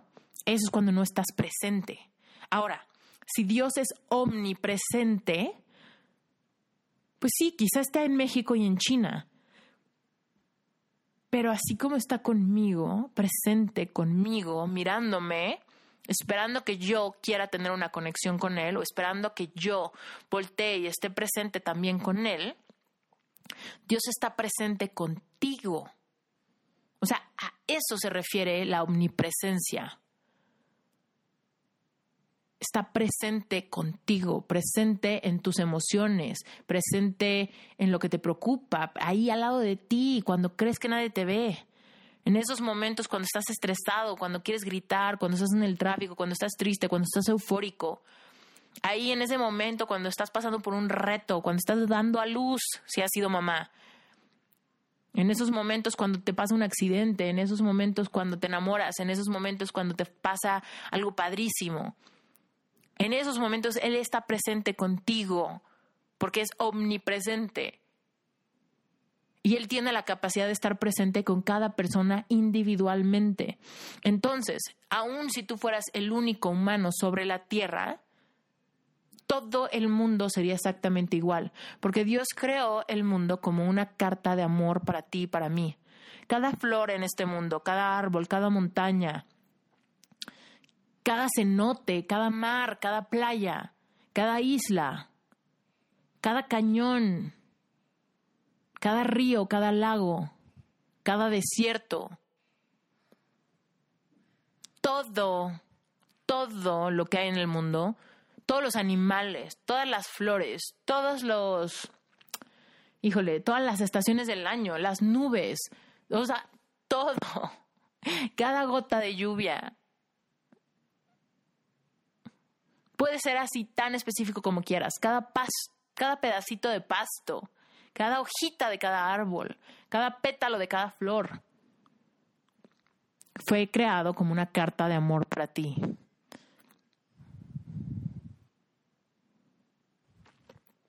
Me parece hermoso eso, me parece algo tan masivo, grandísimo, tan abrumador. Que qué flojera vivir una vida donde no experimentas esa carta de amor, ¿no? Donde se te va la vida en una monotonía o en preocupaciones o en estrés. Donde se te va la vida por tener miedo a cosas, miedo al cambio, miedo a salirte de tu zona de confort, miedo a no enamorarte, miedo a enamorarte, miedo a que te dejen, miedo a no ser suficiente, miedo al fracaso con un emprendimiento. Tú tienes un propósito de vida y si quieres conocer tu propósito de vida, tienes que abrirle la puerta a tus sueños. Si yo te pregunto cuáles son los sueños de tu vida, ahí, mientras me los platiques, mientras realmente te rasques ese cajón, ahí vas a encontrar el propósito de tu vida. Y todo lo que tú anheles fue puesto por Dios en tu corazón. Si tú realmente quieres algo en la vida, no importa si sea algo que pareciera muy espiritual o algo que pareciera muy banal, si hay algo en los anhelos de tu corazón que genuinamente lo quieres, porque lo quieres, no porque quieres aparentar algo, no porque quieres controlar a alguien, no porque quieres presumir, no porque quieres ser quien no eres. Pero cuando de verdad hay algo, un anhelo que de verdad viene de tu corazón, fue puesto ahí por Dios y porque te va a acercar a vivir esa vida en abundancia. Lo que hay que hacer es ser valientes, conectar y seguir avanzando. Ah, ya esta plática casi, casi fue masiva, pero quiero cerrar aquí, quiero cerrar aquí con esta, con esto. Gracias por haberme escuchado, gracias por haber escuchado este episodio donde te revelo esta historia que, ha sido parte de mi vida desde los 14 años hasta ahorita que cumplo 35 años. O sea, los últimos 21 años de mi vida eh, en el plano espiritual ya te los compartí. Antes ya te había compartido el romántico, ya te había compartido el financiero, pero era muy importante para mí también compartir el espiritual, porque el espiritual es la base de todo. Realmente con este episodio, si tú me has seguido y tienes por ahí algunas dudas de, pero ¿cómo logró esto? O, o por qué lo hace, lo hace ver como tan fácil. No, no es fácil. No ha sido fácil, pero ha valido la pena tanto. Ha sido muy complejo, idas y venidas. Por eso, por eso esto se titula eh, la montaña rusa de mi espiritualidad. A veces he estado abajo, a veces he estado arriba, a veces he estado en caídas, ¿no? En caídas muy profundas. A veces he ido muy lento trepando la montaña, ¿no? Ha sido una montaña rusa. Pero en estos, este año, que, bueno, este año, mientras tuve 34 años, se, se culminaron muchos temas de mi vida. O sea, bueno, me faltó, pero ya se la saben, que eventualmente reconecté con Brent, este, este chavo del que me había enamorado cuando regresé a Tinmenia a visitar a mi amiga Chelsea Morales. O sea, no manchen. cuando estaba lista para enamorarme, de repente Dios me regresó con este cuate de Teen Menia, donde ya ni siquiera estaba yo en contacto con nadie con de Teen Menia, y de repente reconecto con él después de no haberlo visto por 14 años o 13 años. No manchen, o sea, realmente Dios metió ahí su mano, hizo unos milagros increíbles con mi vida, me dio cosas que yo había anhelado muchos años atrás. Yo siempre había anhelado casarme con alguien de Teen Menia. O sea, y no porque de Menia, sino por alguien que entendiera ese proceso, esa parte de mi vida que es súper difícil de explicar, que si no, casi no estuviste ahí, pues como que solo te lo puedes imaginar, pero realmente como que no entiendes muy bien a qué me refiero, o cómo era, o qué ambiente se vivía, o qué tipo de gente había, cuáles eran los aspectos positivos y los negativos de toda la experiencia, etcétera. Y como a mí me cambió la vida, yo decía, qué padre, ojalá me pudiera yo casar con alguien de acá. Pero después pasaron mil años, mil años. O sea, ¿ustedes creen que yo pensé que Brent iba a regresar a mi vida? Para nada. Yo jamás pensé que él iba a volver. No lo había visto por años, habíamos perdido contacto. Y de repente Dios lo trajo cuando el momento correcto, cuando yo me sentía lista, después de que ya había yo construido algo para mí, de que ya me sentía cómoda conmigo, de que ya había reconstruido mi relación con Dios, de repente reconecté con Brent. Y reconectar con Brent, además de que fue increíble, emocionantísimo y romantiquísimo, pues también fue una parte como volver atrás, volver a estos años dorados de mi espiritualidad y de mi ingenuidad y de, y de esta etapa donde yo me sentía joven y que me iba a comer el mundo, ¿no? Pero bueno, pues ya les conté todito. Gracias por haberme escuchado, gracias por aventarte este episodio larguísimo, pero siento que esta comunidad de Reinventate para mí es lo máximo en la vida, de verdad los quiero, este proyecto tiene todo mi amor, tiene todo mi amor y, y ahora, de ahora en adelante yo voy a seguir siendo auténtica y hablando de todo revuelto. ¿Por qué? ¿Por qué todo revuelto? Porque no podemos hablar de dinero y, mantener nuestras relaciones románticas aparte. No podemos hablar de espiritualidad y mantener nuestra vocación y nuestro propósito aparte. No podemos hablar de nuestros sueños de emprendimiento y pretender que podemos separar eso de nuestra intimidad de pareja y que eso no nos afecte. Nuestras vidas son integrales. Nosotros somos humanos que tenemos revuelto nuestro plano racional, emocional y espiritual. Y si no trabajamos en esos tres planos simultáneamente, nos vamos a quedar cortos, nos vamos a hundir. Es como si nos estuviéramos poniendo esa camisa de fuerza en alguna área de nuestra vida. Así que, por favor, escúchenme y acérquense a lo que realmente les llama la, atención. Traten de hacer ejercicios, de regresar a su infancia y de tratar de ver cuál, es, cuál fue tu primer acercamiento espiritual en tu infancia. ¿Qué fue lo que pensabas? Si tu familia practicaba alguna religión, ¿qué fue lo que pensabas tú de chiquito? ¿Tenías, puedes, ¿Puedes conectar con algún pensamiento que haya sido tuyo? Puedes notar cómo los pensamientos y las creencias de otros se fueron permeando en tu subconsciente. ¿Puedes acordarte de alguna, de alguna vez donde hayas sentido por primera vez desconexión, tristeza, enojo, rabia? ¿Te acuerdas de cuando sentiste por primera vez gozo, conexión, pertenencia, emoción, adrenalina? Trata de reconectar contigo mismo. También es un tema muy espiritual esta responsabilidad que tenemos de empezar a redescubrirnos con ojos maduros, con ojos nuevos, empezar a entender cómo fue, cómo fue nuestra historia para poder a partir de ahí empezar a cambiar las cosas que no nos sirvan, empezar a darnos ese espacio seguro para crecer, para redescubrirnos y para poder alcanzar todos los sueños y los anhelos de nuestro corazón. Eso es lo mejor que puedes hacer. Si quieres honrar a Dios, vive tu vida al máximo. Si quieres honrar a Dios, tienes que enfrentar tus miedos y tus inseguridades. Si quieres honrar a Dios, tienes que sanar tu corazón y perdonar a todo quien necesite perdón. Ah, Estoy feliz de haber hecho este episodio. Yo sé que estuvo larguísimo, así que si me dedicaste el tiempo para escuchar este episodio, te lo agradezco de todo corazón, pero siento que yo necesitaba tener la certeza de que estaba siendo completamente auténtica con ustedes, mostrándome transparente y rompiendo ese contrato que había hecho conmigo misma de guardarme mis creencias solamente para mí de no contárselas a nadie por este sentimiento o falsa creencia de que no era seguro para mí compartir mis creencias. Por miedo a ser juzgada, por miedo a ser criticada, por miedo a tener que defenderme, por miedo a que la gente pues creara como un pleito, no sé, no sé ni ya ni cómo explicarlo, pero pero hoy, que cumplo 35 años, decido romper con esto y te quiero invitar a que visites mi página web. Le he dado una renovada.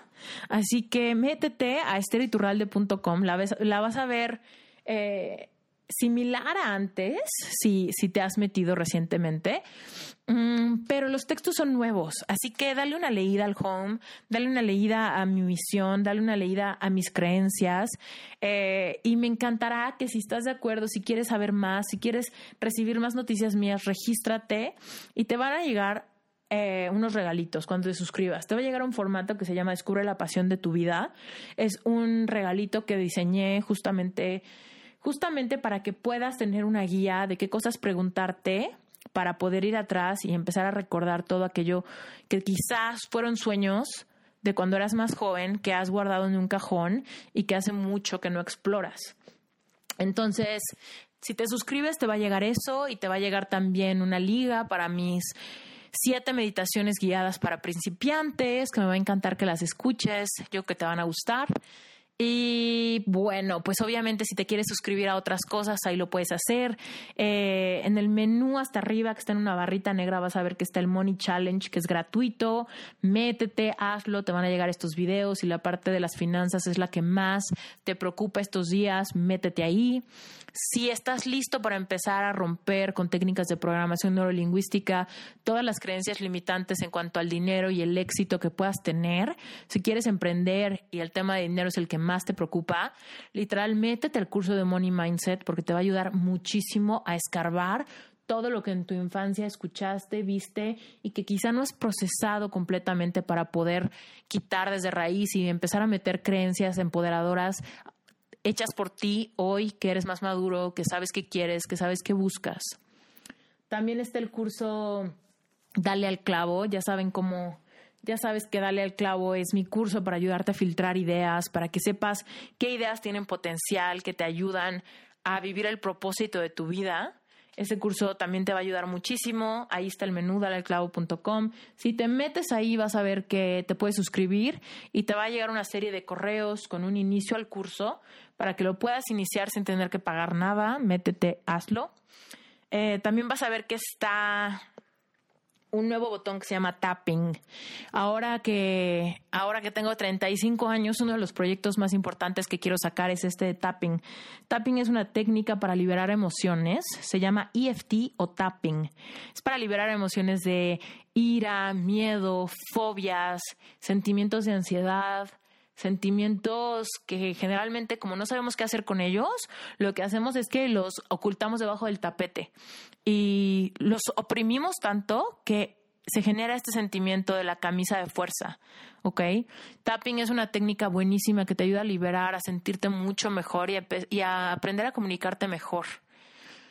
Ya quisiera yo haber sabido de tapping cuando estaba en estos momentos donde me sentía tan ansiosa que me ponía a fumar como de, como desesperada porque no sabía qué hacer con los sentimientos que tenía dentro de mí. Sabía que fumar no era bueno, sabía que fumar no era algo que a Dios le gustara, sabía que fumar era medio guacala porque olía espantoso mi cuarto, pero como que me ponía en la ventana y fumaba porque tenía muchísima ansiedad.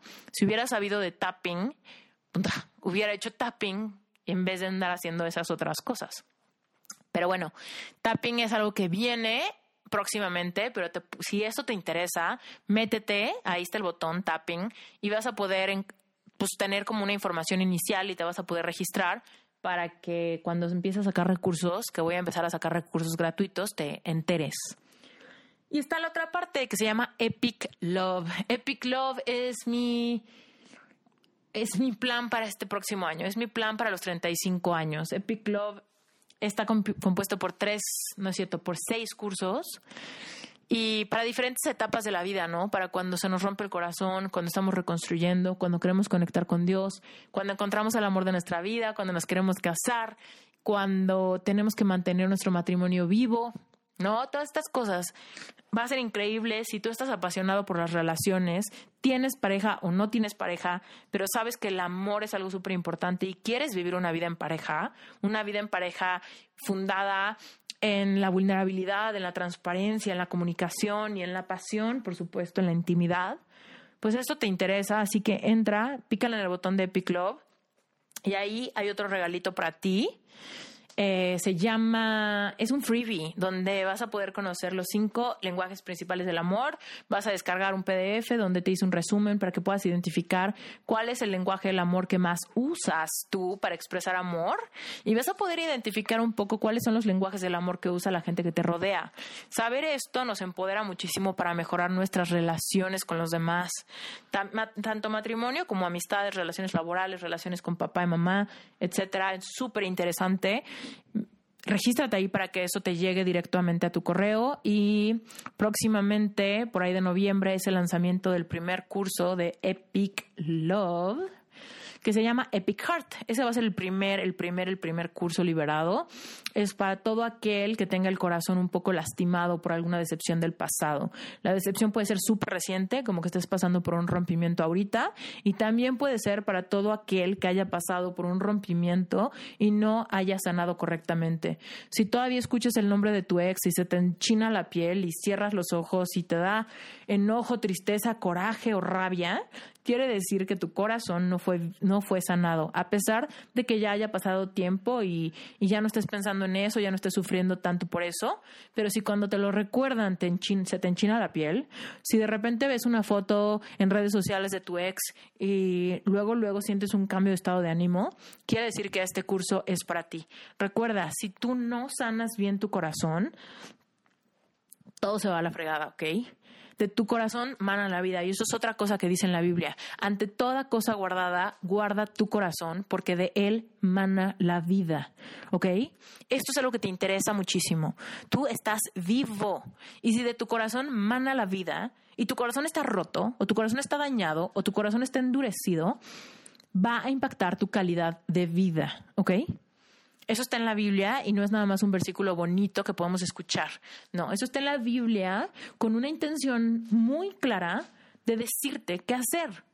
Y cuando nosotros decimos que no entiendo qué quiere Dios de mí, a ver, Dios te está diciendo, ante toda cosa guardada, guarda tu corazón, protege tu corazón, sana tus heridas, perdona, libérate de todas esas emociones que te hacen daño. Ahora, entiendo perfecto que muchas veces no sabemos cómo hacerle. Es por eso que creé este curso, ¿ok? Entonces, si esto te interesa, por favor, regístrate para que te enteres de más cuando el curso salga en noviembre. Eh, y bueno, sin más, sin más que decir, gracias por tus felicitaciones de cumpleaños, gracias por haberme escuchado, gracias por ser parte de la comunidad de Reinvéntate. Y recuerda, si te interesan estas cosas, ve a mi sitio web y regístrate. Ahora, ojo, muy importante, si tú te registras, por ejemplo, para recibir el tema de Descubre tu pasión, pues te va a llegar eso y no te va a llegar lo de Epic Love. Entonces, cada uno de los lugares donde te puedes registrar, te va a llegar un correo distinto, ¿ok? Entonces, si tú te interesan varias cosas, regístrate a varias cosas, ¿ok? Te puedes registrar en Esther Iturralde, ahí en el formatito que sale luego, luego en mi home. Te puedes registrar también en el tema de tapping. Te puedes registrar en el Money Challenge. Te puedes registrar en el tema del Vision Board si quieres hacerlo, te puedes registrar en la parte de Epic Love para que recibas este tema de los cinco lenguajes del amor. O sea, cada una de las partes es individuales, porque hay algunas personas que algo les interesa y la otra parte no. Entonces, para no saturar tu correo de mil cosas, pues regístrate a lo que quieras recibir. Y por ultimísimo, ahora sí ya me voy, pero me va a encantar que si me escuchaste y tienes cualquier opinión, cualquier comentario, si quieres hablar, si quieres contarme una historia tuya, si quieres, si tienes alguna duda de los cursos o de las herramientas, si quieres contarme tu historia espiritual, si algo te pareció raro, si algo te pareció nuevo, si algo te pareció que tú también lo has experimentado, genera comunidad conmigo. Cuéntamelo, háblame, mándame un, mándame un mensaje directo por Instagram. Ok, me va a encantar, me va a dar mil gustos. Sácale un pantallazo a este episodio cuando lo estés escuchando, taguéame de verdad no sabes lo bonito que siento de saber que, que aunque parece que le estoy hablando al aire, no lo estoy hablando al aire cuando hago este tipo de cosas. Te mando un beso gigante. Y bueno, pues les cuento que si me escriben el día de hoy, pues estoy en Costa Rica y tengo poquito wifi.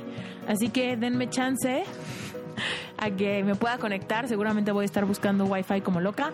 Así que les mando un beso gigante. Yo soy Esther Iturralde y soy Life Coach Espiritual.